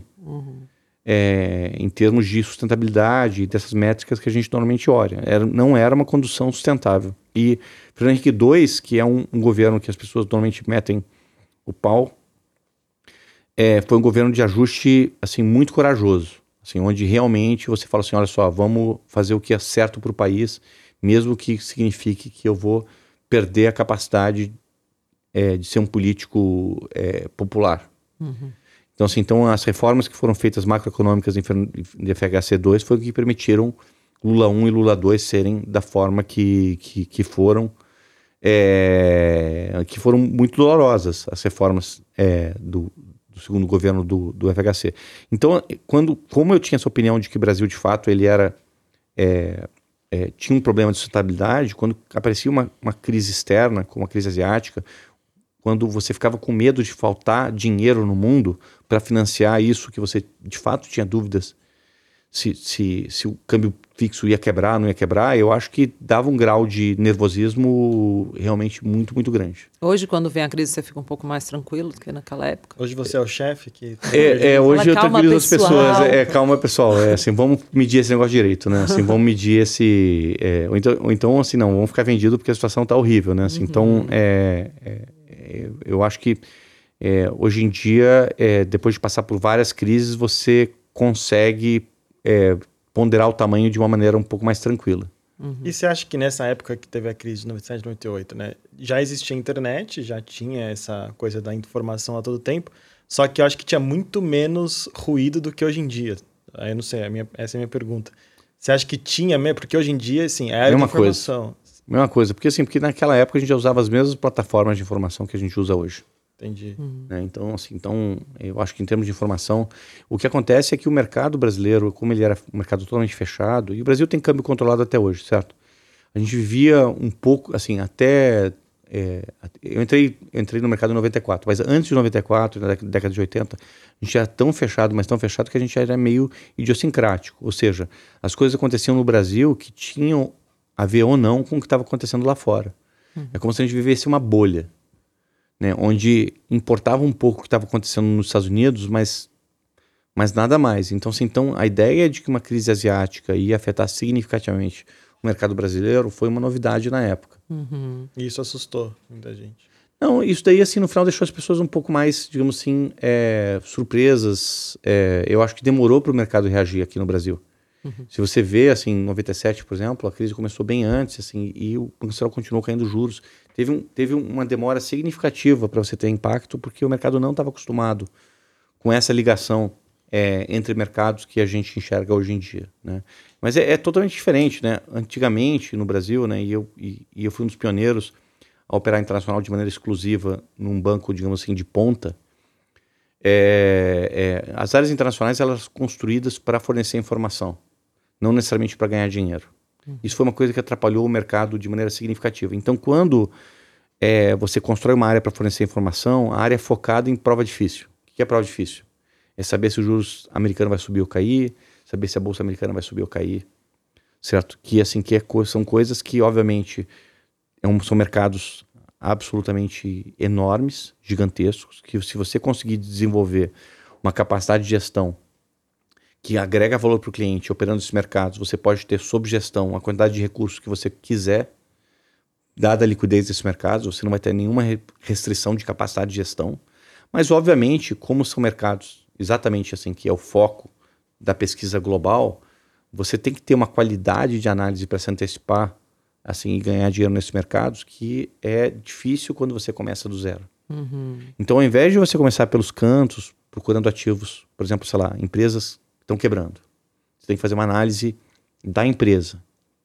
Né? É, então, assim, vamos supor, tem uma empresa, uma mina de ouro na Rússia, na Rússia não, que é um mau exemplo, que a, a. Rússia é um, é, um mau, é um mau jogador do cenário global, mas vamos falar assim, uhum. assim, uma mina de ouro na Indonésia, é, que é, a, a, a, empresa controladora quebrou e tem aquela mina que, que você tem que analisar a capacidade de contágio, etc. Isso é uma análise que você pode competir muito rapidamente com, com todos os outros, é, que seria, isso é só um exemplo, tá? Uhum. Mas assim, mas é, é, no final, se você comer pelas beiradas do internacional, focando em gerar valor para o seu cliente, nas análises que realmente você pode fazer diferença, você agrega muito pouco para a discussão geral de Brasil. Uhum.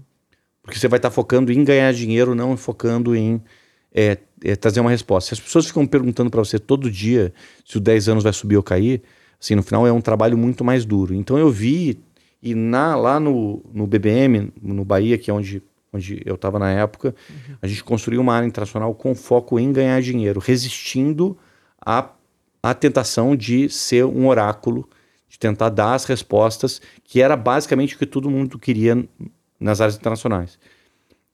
É, e eu vejo que hoje no Brasil, assim, pô, com muita satisfação, eu vejo que numa maior parte dos lugares as áreas de trade internacional são focadas em ganhar dinheiro, em processos que, que são vencedores. Assim, muito menos em fornecer informação ou cenário para é, é, as outras áreas, que eu acho que é o caminho e assim e, e, é um dos motivos que eu falei que eu acho que a indústria assim e os, e os, fundos nos últimos cinco anos evoluíram de maneira muito significativa. Eu vejo muita evolução. Inclusive essa época de BBM que você fala aí foi uma grande escola, né? A gente tem muita gente boa no mercado saindo de lá, da Capital, da SPX, enfim. Que... Capstone, Genoa. Capstone, Genoa. O próprio ainda o Red Plus tem lá o Marim, é, uhum. é, tem tem um pessoal é, tem um pessoal lá também que, que, que ficou, né? Porque Nossa, devia ser uma concentração de cérebros absurda. Então, eu acho que não, né? Não é possível, né? Eu acho que assim, tem mais a ver com o estilo. Assim, acho que o, o estilo de gestão é um estilo onde é todo mundo é hands-on, não tem uma, uma. assim, nas, principalmente nas áreas é, é, é macro, é, não tem muita separação entre gestão e análise. Uhum. É, de modo geral, a pessoa júnior que entra na mesa, ela tem acesso ao pensamento e à discussão das pessoas sêniores. Então, a velocidade de evolução ela é, ela é, ela é muito acelerada. Uhum. É, eu, eu, acho que a gente teve sorte de formar um grupo de executivos ético, é, é inteligente. Uhum. É, é, eu acho que com essa ideia de núcleos é, independentes, diversificados, que, que têm um pensamento próprio é, e que dividem esse pensamento com as pessoas que entram na mesa. Então, assim, então é um dos melhores lugares para se desenvolver, porque uhum. Existe uma certa questão que acho que é comum a todas as empresas do Rio, é que é mais fácil contratar no Rio do que em São Paulo, porque falta é, excelentes lugares para trabalhar, em São Paulo tem mais. Então, assim, então eu acho que, de modo geral, a mão de obra de gente júnior assim, para você pegar um monte de moleque, etc., assim, é que ainda está na faculdade, é, ele é muito maior no Rio de Janeiro e assim tem um, e tem um edge. Mas assim, mas você não explica a, a vantagem, assim, digamos assim, na geração de talentos que o BBM teve é, é, com é, simplesmente assim, ah, não deu sorte de pegar pessoas boas. Não uhum, foi isso, assim, foi muito era mais. muita gente, né? Então, o BBM exatamente. fica no Rio de Janeiro, só para as pessoas é. entenderem. Hoje, Bahia. É, não, na verdade, assim, o Bocom BBM, né, que foi comprado pelo, pelo chinês. Uhum. Na verdade, assim, a, a, as principais equipes de gestão é, do BBM, é, eles, a gente saiu é, depois da crise de 2008, quando faltou uma visão estratégica para o banco. Uhum. Então, eu saí um pouquinho antes do Rogério, né, o Rogério saiu logo depois.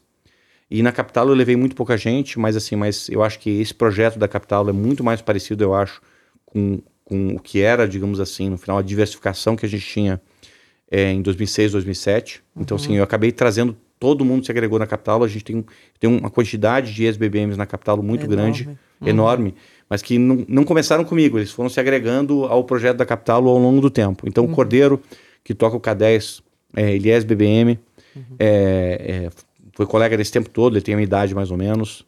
É, Uhum.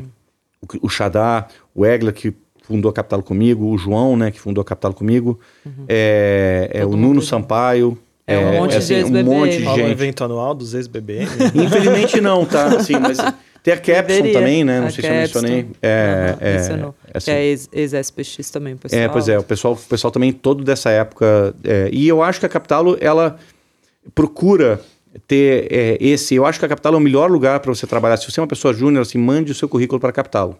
Qual é o e-mail? É Ai. contato Assim, eu acho mas que- você tem que ser bom estudar, hein? Porque vai ter que acompanhar. não, pois é. Porque assim, porque eu acho que nas áreas, assim, a gente não tem gente que não é hands-on. Porque as áreas, elas são, elas têm, sei lá, vamos supor, é, uma área grande da capital. Vai ter, na- só na gestão, 10 pessoas. Mas aí com uma diversificação, então todo mundo tem um trabalho que, onde você efetivamente influencia é, o, portfólio, resultado. o resultado e o portfólio final do cliente. Essas áreas são os books. Não, no nosso caso, eu diria que são um pouco mais do que books, porque, é, porque a gente tem um grau de liberdade é, de processo de investimento, porque book, normalmente, você pode ter um CIO e vários books embaixo.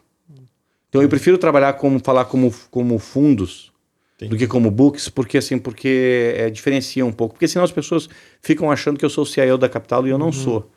É como se fossem 13 empresas, hoje 12, né? 12 empresas lá dentro trabalhando para O um mesmo fundo, um Exatamente. Zeta. E algumas das mesas, como você citou o caso do K10, com fundos próprios. Exato, assim, porque no final cada mesa tem um estilo de gestão muito bem definido, né? E os clientes, eles às vezes eles querem é, uma combinação de estilos que é um pouco diferente do Zeta. O Zeta tem uma alocação de capital que é, é, meritocrática e mais ou menos assim é, rigida por regras, que são as nossas regras. Então, se o cliente, por exemplo, ele gosta um pouco mais de fundos de trading, né? Tem cliente que, inclusive, coloca metade em fundos de trading e metade em fundos mais parecidos com o Zeta, por exemplo. Então, assim, então o cliente, por exemplo, vai querer um pouco mais de K10 no portfólio. Para mim, o ideal, dado que cada um desses books não é grande dentro do Zeta, é que, para mim, o ideal seria que, que os nossos clientes eles olhassem cada fundo da capital contra o mercado e não contra o Zeta. Esse seria o, o ideal para mim. Vamos para as perguntas dos clientes. Temos quatro perguntas. É, eu não sei se alguma a gente já respondeu, mas tem uma que tem a ver com esse que o pessoal falou- perguntou do book, né? Qual book do capa você prefere? Eu prefiro o meu. Tem que ser, né? Senão você Acho- tocava É, exatamente, inteiro. é. ah, boa resposta. Não, mas é, assim, é, eu, eu, eu, eu, é, eu tenho eu, eu tenho quatro áreas. é, eu tenho uma área de, de pré-Brasil, que, que, que é minha. Eu tenho uma área de câmbio, que começou muito com, com pão cambial e real, e vem fazendo um processo de internacionalização que já dura cinco anos. Que é assim, eu, eu tinha essa pergunta, mas ia aprofundar demais. Mas o, o Carlos é o as do cupom cambial. Poucas pessoas sabem operar cupom cambial Mas no o Brasil. cupom é pequeno para capital hoje em dia, né? Então, assim, então... Mas você opera muito bem. É, mas é, eu vou te dizer assim, francamente, assim, eu não tenho mais o foco. Hoje eu deixo mais para a área, porque assim, porque é, não afeta mais o resultado da capital como afetava por dois motivos. Primeiro, porque o Banco Central fez intervenções, é, digamos assim, não ótimas, que geraram muita oportunidade para o mercado, principalmente na época do Tombini, que fazia com que fosse uma oportunidade significativa mesmo para o tamanho da capital atual. Como é que você explicaria cupom cambial para Estela barra Maria barra Joana, que nascerá amanhã? Putz. Então, assim, então. É... Eu, eu acho que não tem, não tem jeito fácil, mas eu vou, eu vou tentar. É, o Brasil ele é um país é, que tem risco de crédito e é um país de câmbio controlado. Você não tem livre movimentação é, de capitais no Brasil. Então, assim, então a curva de, em dólar dentro do Brasil deveria ser igual à curva em dólar lá fora, porque assim, porque se, por exemplo, vamos supor, um investidor na Alemanha está vendo que se aplicar no Brasil dá dólar mais 5 contra dólar mais 1, ele pega e aplica no Brasil ao invés de aplicar lá fora. Então, assim, então, isso aí é o que a gente chama de deveria ser uma condição de arbitragem. Deveria ter vários players no mercado que iriam arbitrar isso, ou seja, iam pegar o dinheiro, toda vez que a curva em dólar dentro do Brasil ficasse mais alta, iam pegar esse dinheiro e aplicar na curva dólar no, no, Brasil e as duas iam andar juntas. Mas como, em primeiro lugar, você isso não a regra cambial brasileira não permite fazer isso, certo? Hoje no Brasil você não pode ter depósitos em bancos brasileiros em dólar, certo? Não existe depósito em dólar, não existe livre movimentação de capital, então você não pode fazer isso. É, é, e além disso, os bancos que faziam essa arbitragem, depois das, das mudanças de regra pós 2008, restringiu a alavancagem deles e eles passaram inclusive a ter mais problemas de tentar fazer esse tipo de operação de arbitragem. Então, as empresas não conseguem fazer, os bancos não conseguem fazer uhum. no mesmo tamanho. Então, é, a curva em dólar no Brasil, ela fica diferente da curva em dólar lá fora.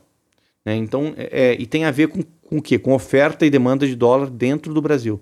Fica como se fosse um mercado paralelo. Não só a demanda por dólar, como a demanda para o hedge.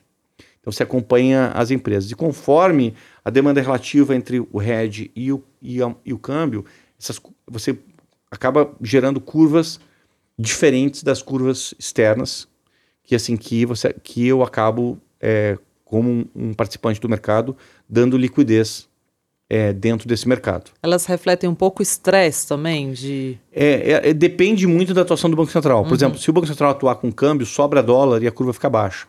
Uhum.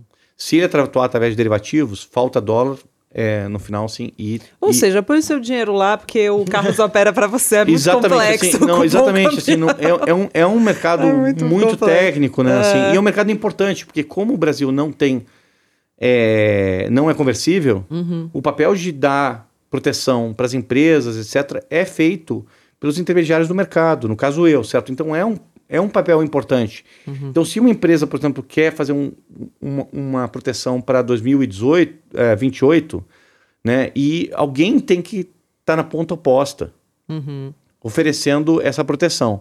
E os bancos têm uma capacidade de fazer isso, mas em algum momento eles têm que dar isso para o mercado como um todo, certo? Uhum. Então, como não tem. Nem a empresa pode fazer essa, esse hedge diretamente lá fora ela é obrigada a fazer aqui. E aqui, os canais para você diversificar esse risco, para você jogar, é, eles, eles, é, eles não são totalmente desobstruídos. Então, esse papel de operar o mercado cambial que a Capital faz, na verdade, é um papel importante para o mercado como um todo, uhum. né? E uhum. não só a gente, mas todas as outras pessoas que atuam nesse mercado acabam of é, oferecendo e permitindo às empresas fazer a proteção da sua dívida, do seu faturamento, então, etc. Então a empresa quer travar o risco dela em dólar, você é a contraparte com frequência. Exato. Assume esse risco. Às vezes o, o, banco assume, mas a partir de um certo ponto ele não consegue mais carregar e daí ele vai operar no mercado para sair desse risco e a gente oferece liquidez para o mercado de modo geral e as gestoras também oferecem liquidez para esse tipo de posição. Uhum. É, faz sentido. Vamos mais uma aí, a gente parte para o ping-pong? Sempre a pessoa que pergunta da crise, né? Acho que essa é, pode ser legal. Sempre quero saber como o gestor vê a crise atual comparada com as que já passou. É, ah, é acho que é até bom, porque fala. eu acho que faz um wrap-up no que a gente uhum. no que a gente conversou antes, né? Assim, porque eu acho que a gente não falou um pouco sobre os impactos no Brasil, né? Uhum. Do, dessa, dessa recessão global. Né? É, é... Eu, ia, eu, ia, perguntar essa, porque você falou sobre ativos. como isso afeta o mercado de trabalho nos Estados Unidos e talvez vai afetar. Como que isso afeta realmente o Brasil? É, então, é, eu acho que é, o, o, real é uma moeda barata, assim, no final é, tem, tem condições de se apreciar mais, ou seja, cair o dólar, né? Que é o que as pessoas enxergam, né? O dólar uhum. caindo. É, eu acho que, é, por outro lado, os riscos eles são significativos. E a parte fiscal no Brasil melhorou bastante, com uma surpresa no crescimento, com alto preço de commodities. É, é mais é, o nível de juros é bastante alto, então a, a, a, nossa trajetória de dívida não é tranquila e a gente provavelmente vai ter, um, ter uma chance muito grande de ter um governo futuro que vai querer gastar muito mais e vai querer piorar bem essa trajetória. Então tem a questão eleitoral que eu acho que é uma questão relevante e, e a crise provavelmente vai trazer uma piora, por mais que eu conversei um pouco que eu acho que pode ser mais temporária do que normal, mas vai trazer uma piora, muito provável que traga uma piora significativa das nossas contas externas. Tá? Então eu acho que esse carrego é balanceado. Se o carrego não fosse alto, eu ficaria vendido no real. Isso que eu estou dizendo. Uhum. Então, assim, esse, esse carrego que eu acho que é excepcional, e se eu fosse fazer alguma coisa, eu compraria real. Tá? Eu, inclusive, estou levemente comprado. Mas eu, eu, eu, eu, não acho um cenário fácil para ficar vendido em dólar. Assim, eu não acho um cenário fácil porque você tem uma crise pela frente que provavelmente vai piorar as nossas contas externas, você tem uma eleição pela frente que, que, que não vai ser fácil. Uhum. Tá? Então, assim, então, no final, que você precisa de um plano é, que contemple uma trajetória de dívida responsável. Se você tiver esse plano, qualquer governo eu acho que seria muito bem aceito. Tá? É, só que esse plano, daí, daí vai o seu julgamento se você acha que de cada um dos candidatos tem uma chance boa de ter é, isso acontecendo. Daí isso vai. vai. Você está vendo que eu estou fazendo um esforço bastante grande para não, não entrar no mérito do, é, do, assim, tema político. do tema político, né? Assim, mas assim, mas, é, uhum. mas eu acho que é um, que é um risco significativo. Uhum. É, e de modo geral, eu, eu acredito muito em pesquisa de segundo turno, porque a gente até já fez esse trabalho, etc.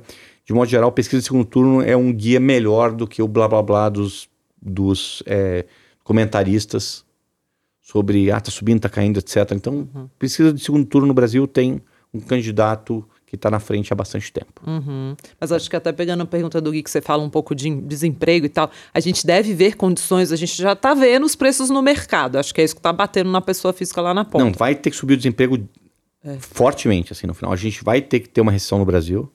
É por um motivo até que não tem a ver com o exterior. Essa recessão ela não está vindo. Um dos motivos pelo qual eu não estou aplicado nos juros é porque o mercado de trabalho do Brasil não deu nenhum sinal de desaceleração, nenhum. Ou seja, não, você não está vendo no horizonte curto o juro ca podendo cair. Não tô, pelo contrário, porque primeiro, o, primeiro você precisa é, pelo, parar de apertar o mercado de trabalho. Assim, hoje você está tendo um boom de contratação, é o contrário. Você olha para o número de desemprego, não para de cair.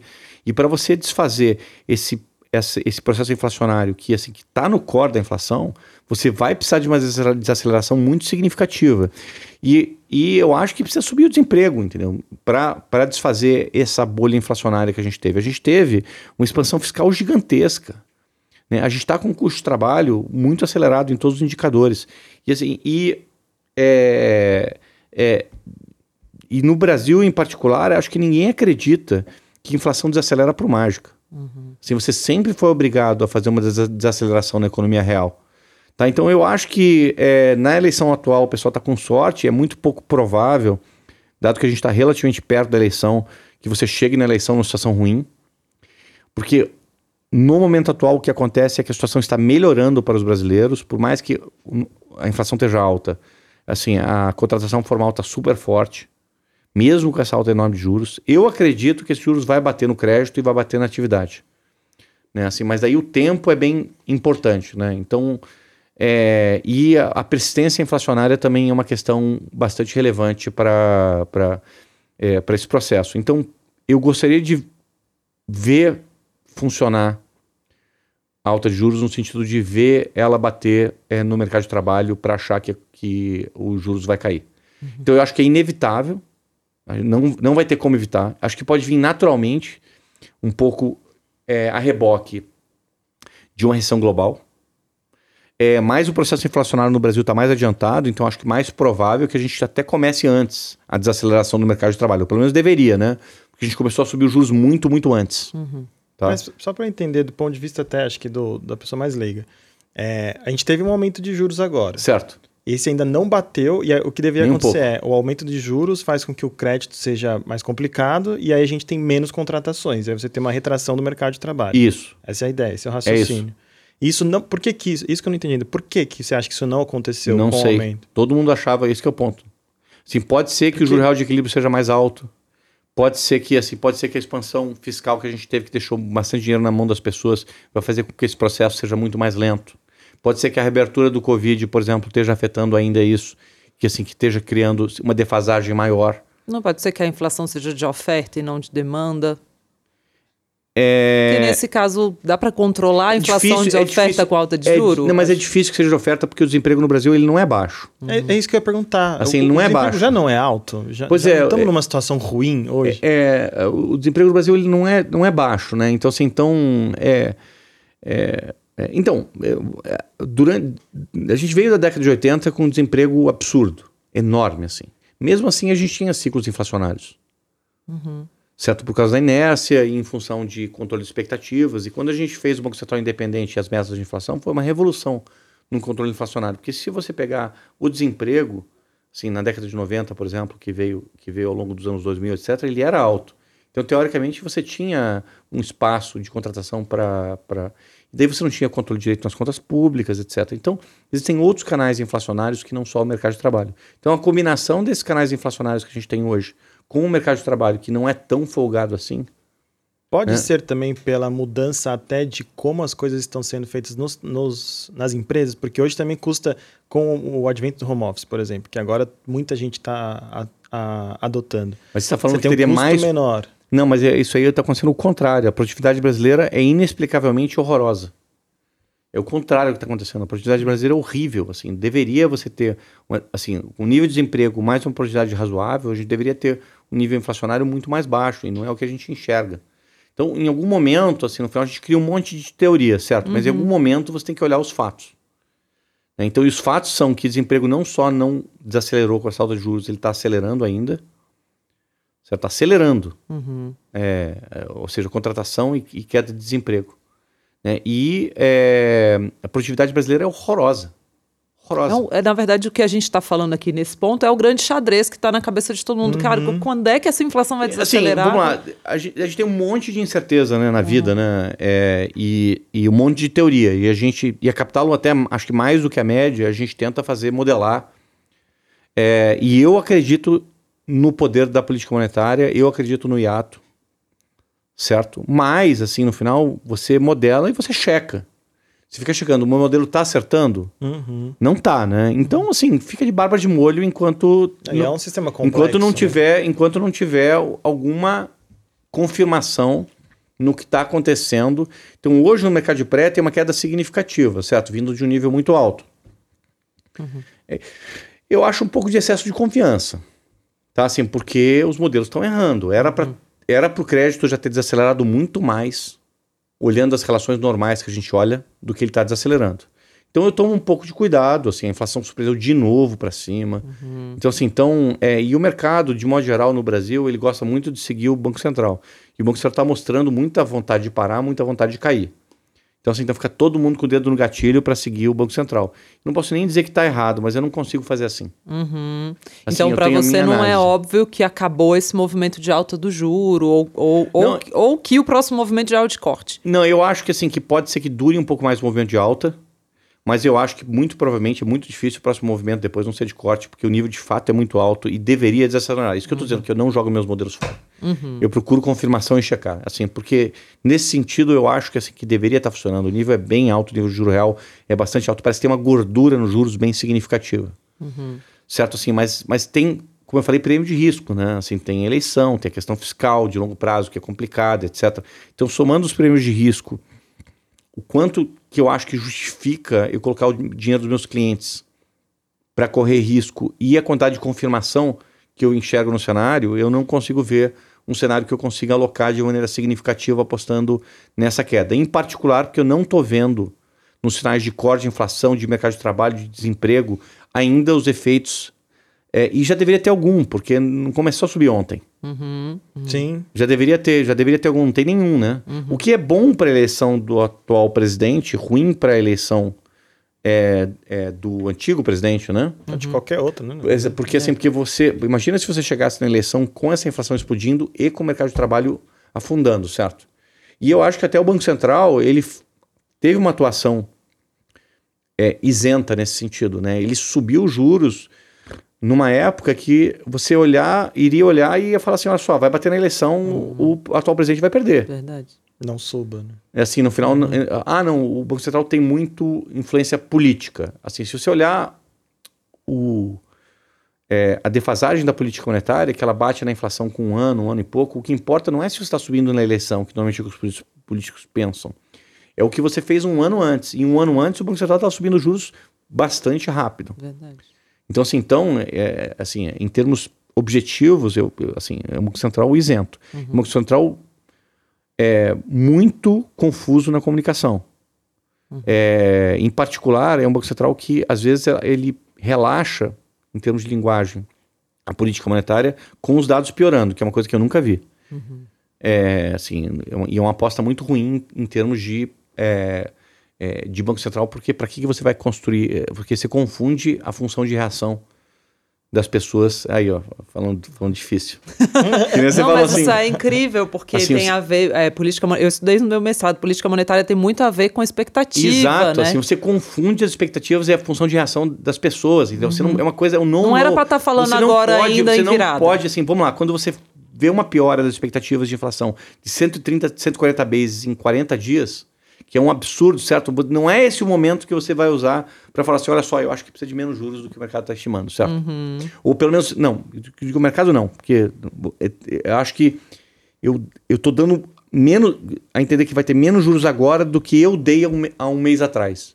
Porque qual a justificativa na cabeça das pessoas os dados piorarem loucamente e você ficar igual ou menos restritivo, assim? Isso explode a cabeça das pessoas, certo? Que, mas assim, mas se você então tem uma questão da comunicação que eu acho que é, é muito aquém do que poderia ser, mas tem a questão da atuação. A atuação eu acho que assim que é uma atuação é, é correta. correta, e exatamente objetivo. e objetiva. É. Boa, então vamos pro ping-pong pra gente vamos. dar uma humanizada no Carlos, que tá aqui, será pai amanhã, já tem Nossa, uma, é uma grande família dentro de casa. Ping-pong pra gente fechar, a gente põe uma bolinha aqui e você fala de alguma coisa aí da sua vida para as pessoas perceberem que você é um ser humano e não uma máquina. Um hábito. Ah. Ah. Eu tenho sempre algum assunto obsessivo. assim, que eu leio obsessivamente, sempre, sempre. Qual sempre, é o assim. do momento? Do momento é a guerra. Uhum. Assim, no final, assim, é, na, na Ucrânia. Mas eu, de modo geral, ao longo dos últimos é, 30 anos, tem sempre algum assunto que eu leio, é, assim, para tirar um pouco da minha cabeça. Normalmente alguma coisa que me interessa, para tirar um pouco da cabeça, sei lá, o mercado ou, ou a, alguma coisa que não tem a ver diretamente, que não tem diretamente a ver com, com, é, com, com as pessoas. Às vezes tem, como no caso da guerra, tem até algumas coisas laterais, mas, mas eu não acompanho a guerra por mercado, eu acompanho pela questão humana, etc, assim, no final. É, da tragédia que é, etc, etc, uhum. assim, mas, assim, mas outros assuntos também. Quando teve a guerra em 14 e 15 da Ucrânia, eu também acompanhei, também foi um assunto que eu acompanhei, mas eu sempre tenho um assunto que quando, assim, por exemplo, eu não estou fazendo nada, ou antes de dormir, ou, por exemplo, assim, eu estou vendo um filme é, e alguém levanta e põe no pause e tem sempre algum assunto além de mercado, assim, que eu sempre tô, tô, tô voltando. E às vezes foi literatura, às vezes, assim, no final, assim, me foquei bastante, assim, é, eu li, li, li um certo tipo de livro, por exemplo, tem uma época que eu lia direto biografia, dava uma pausa e eu ia para alguma biografia. Às vezes tem algum assunto, mas tem sempre alguma coisa que, assim, que, que, que eu volto é, é, é para relaxar. E, é, é, engraçado, né? Ah, não, eu leio sobre guerra para relaxar, mas, assim, mas, mas é, uhum. mas, é, mas é para mudar de sintonia. É para mudar de sintonia. Né? Para mudar de sintonia. Sempre tive isso. É. Dessa, aproveitando a, a, última sessão era de livro, mas ah, indica aí uma biografia que você curtiu pro pessoal. Ah, assim, é, do Roy, é, é, Lord Roy Jenkins, a biografia do Churchill eu acho excepcional. Eu li mais de uma. É, eu, eu eu, eu gostei muito de ler, é, assim, além de, de biografia, é, é, eu, a história dos judeus é, do Paul Johnson eu acho um livro excepcional.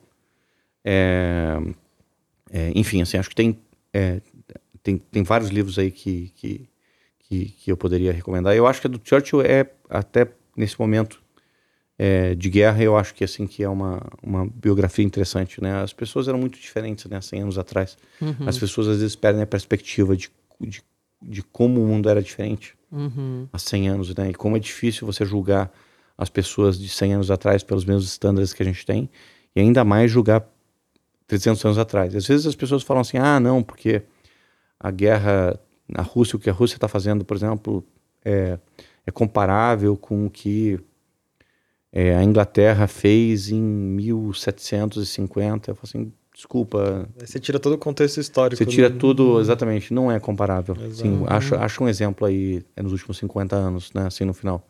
Uhum. Então, assim, então, mas enfim, mas é, é, é e, e, e, outros exemplos também, né, assim, você tem que colocar as coisas um pouco no seu, no seu contexto histórico, né, é, mas, mas eu, eu acho, eu, eu adoro biografia, uhum. muito bom. Legal. Nossa, legal. Eu só li uma. Você já leu muitas biografias? Eu li algumas, mas realmente, assim, o que eu vejo aqui na minha cabeça agora é a do Onde os Sonhos Acontecem, né? Que fala um pouco lá da história da Disney, partindo de um, Ah, de um, não de um li, triste para um feliz. A história da Pixar também, eu Ah, acho esse eu li. muito legal. Mas não é uma biografia. É, não é uma biografia, mas, Mas é, é boa, quase, mas é bom, porque mas é tem bom, é bastante bom, lá é. das pessoas que construíram, né? Deixa eu ver. Eu aqui li Eu não gosto Jobs, muito de fala. biografia de negócios, Não. não de business, né? Aham. Assim, não, eu não.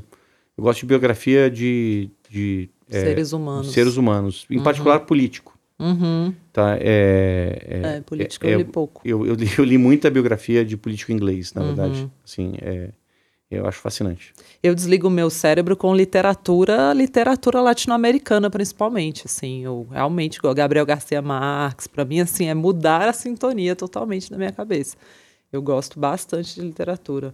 Ler uns chilenos, uns É, eu, uruguaios, eu, eu, leio, eu, leio, eu leio o livro de business, né? Eu leio, eu leio o livro é, que tem a ver com, ah, com. Mas não é agradável. Assim, não é agradável. Eu leio, eu leio Porque porque. tem que ler. porque tem que também. ler. Porque me faz pensar em trabalho, assim, eu fico alucinado. É, então, assim, mas é, é. interessante, porque vocês trabalham muito com isso, né? Pra mim, quando eu fiz MBA e tudo, comecei a ler algumas coisas, foi, pra mim é super interessante, porque eu nunca, não é uma coisa que eu vivia, né? Então, pra mim é mais É interessante. super cansativo. Ainda mais é. que eu tenha a, mente agitada, etc. Assim, no final eu leio alguma coisa, eu fico pensando nas aplicações, etc. na É, hora. imagina. é super cansativo. Aí começa a anotar, É. grifar, e aí explode a cabeça. é não, eu não grifo nem anoto. Eu, eu grifo e anoto, gente. Eu sou Ah, uma eu pessoa também. que escreve em livro. Vai uma última bolinha aí pra É gente. Vai, mais duas, mais todo- duas. todo Ah, uma viagem que você fez que te marcou. Eu, eu, eu acho que a viagem para a Índia me marcou. Eu achei muito duro. Essa é uma viagem que eu quero muito fazer ainda. Eu achei muito duro. Aham. Assim, no final, eu fui para a Índia faz bastante tempo e assim e é, e é super interessante, é super rico, mas mas é duro. Assim, é- você é um, é um quando eu fui é um país que tinha uma renda per capita 10 vezes menor do que a do Brasil, né? Nossa. Então assim, então é, é, então você ser Muita confrontado, muita pobreza. Uhum. Você é confrontado com, com uma situação humana razoavelmente diferente da, da, da sua e, e, e daí é bastante difícil. As pessoas te param na rua, né? Te pedem qualquer coisa, etc. Uhum. E, é, e, e se você tem um grau de imunidade forte, é, é, eu acho que você se compadece um pouco e depois de, sei lá, de vários dias com isso, assim, no final, assim, eu acho que acaba, acaba sendo um, um pouco mais... é, eu acho que, eventualmente, se você fizer uma viagem menos turística do que eu, do que a que eu fiz, assim, é uma situação totalmente diferente do que... Porque eu acho que, obviamente, é, você esse tipo de situação ela se acontece mais mais nos centros turísticos. É, eu senti um pouco isso quando eu fui pra Colômbia também, de você estar ali, teoricamente, curtindo, aproveitando suas férias, e do seu lado uma miséria sem tamanho. Sério, né? eu nunca fui para Colômbia. Você viu? Uma vez eu peguei, isso? peguei um, é, fiquei lá numa das ilhas lá e tinha um, bar, um barqueiro. E o cara contou uma história, você tá ali no meio das suas férias e tal, e escutando ele que ele queria estudar, ele queria muito estudar gastronomia, mas não é, tinha o governo, a prefeitura, sei lá o quê, tinha eliminado a possibilidade de transporte público da ilha para poder estudar. Ele tinha conseguido tudo, mas não conseguia ir estudar. Nossa, me marcou. Eu fiquei o, dia, o resto do dia assim pensando, gente, mas como é isso, né? Eu nunca tive que pensar nessa Não, e o possibilidade Brasil, o. Brasil é assim também, né? Tem regiões brasileiras Sim, que, que têm uma renda total. per capita muito mais baixa, né? E a gente, mas e ao mesmo tempo, assim, é um lugar maravilhoso, né? Maravilhoso Uhum. a Índia. Eu tenho muita É, assim, os hotéis são inacreditáveis, assim, as, assim, Agra, por exemplo, onde fica, e Taj Mahal é maravilhoso. E Agra é uma cidade paupérrima, assim, é Uhum. uma é uma é uma favela gigantesca, assim, é, é, é é uma cidade muito, muito pobre. É, é, eu, eu não fui para o sul, que eu, eu deveria ir, inclusive, assim, mas mas é, foi uma viagem que, que, que me marcou. Outra viagem que me marcou foi o Japão. Eu fui para o Japão a trabalho. Eu tava falando do Japão aqui É. antes da gente começar a É, e o que me marcou principalmente foi que os japoneses, é, eles pensam muito diferente da gente. Muito. Muito diferente. E é, profissionalmente também, que é uma coisa para quem opera Japão tem que ter em mente. Porque, é, é- é assim, não é igual. Eu acho o chinês mais parecido com a gente do que o japonês. Em termos de maneira de pensar tal.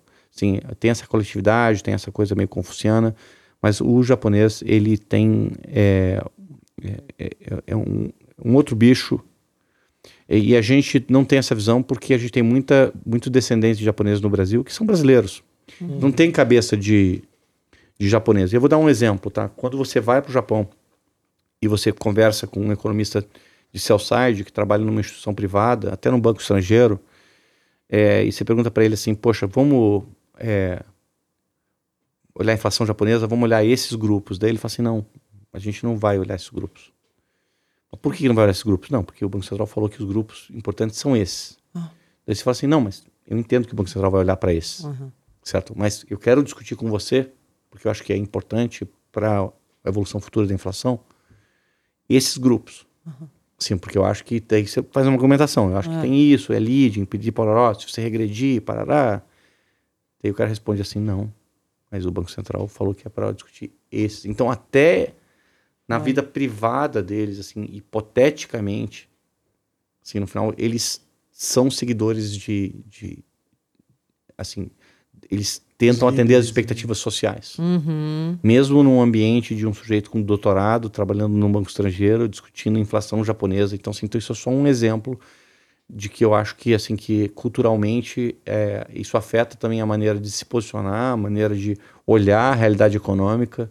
Uhum. Assim, então, é, isso acaba escapando para os mercados também, assim, essa maneira...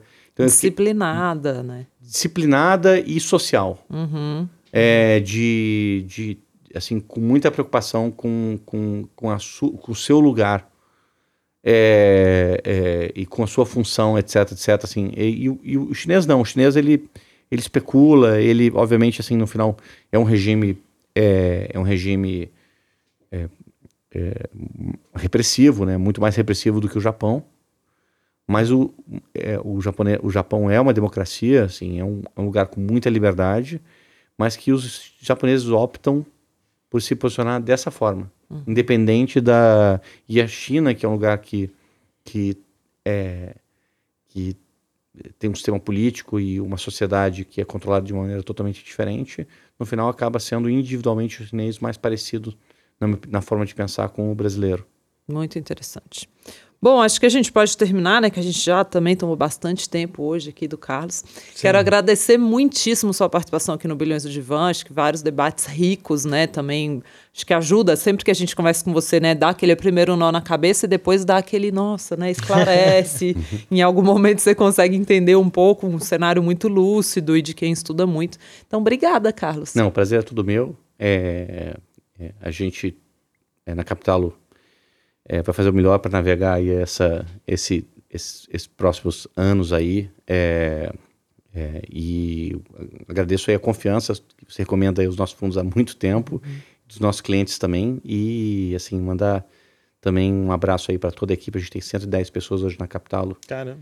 É, assim, é, e estou esperando você convidar o primeiro hedge fund interno para conversar aqui com você. Olha, já, já tá. Fica a provocação. Não, mas eu tava querendo muito também trazer o pessoal lá para falar de ouro, petróleo aqui, que a galera sempre pergunta. É, né? Tá você tá me ajuda aí, a gente depois a combinar. Acho que vale muito a pena o pessoal conhecer mais uma mesa aí também da capital. Carlos, muito obrigada. Mesa não, empresa. Hedge Fund. obrigada, Gui, por dividir Obrigado, a mesa aqui comigo. Obrigada. Obrigada a você que participou com a gente. Se você curtiu esse podcast, já deixa aí o seu joinha. Encaminha para alguém também que pode conhecer melhor a Capital. E não vou deixar de falar que no final, não invistam no multimercado só para seis meses, um ano. Monta uma carteira com bons produtos e carrega para o longo prazo. Deixa o gestor trabalhar. Dá tempo para ele, tá bom? Muito obrigada. Até a próxima. Um beijo. Tchau, tchau.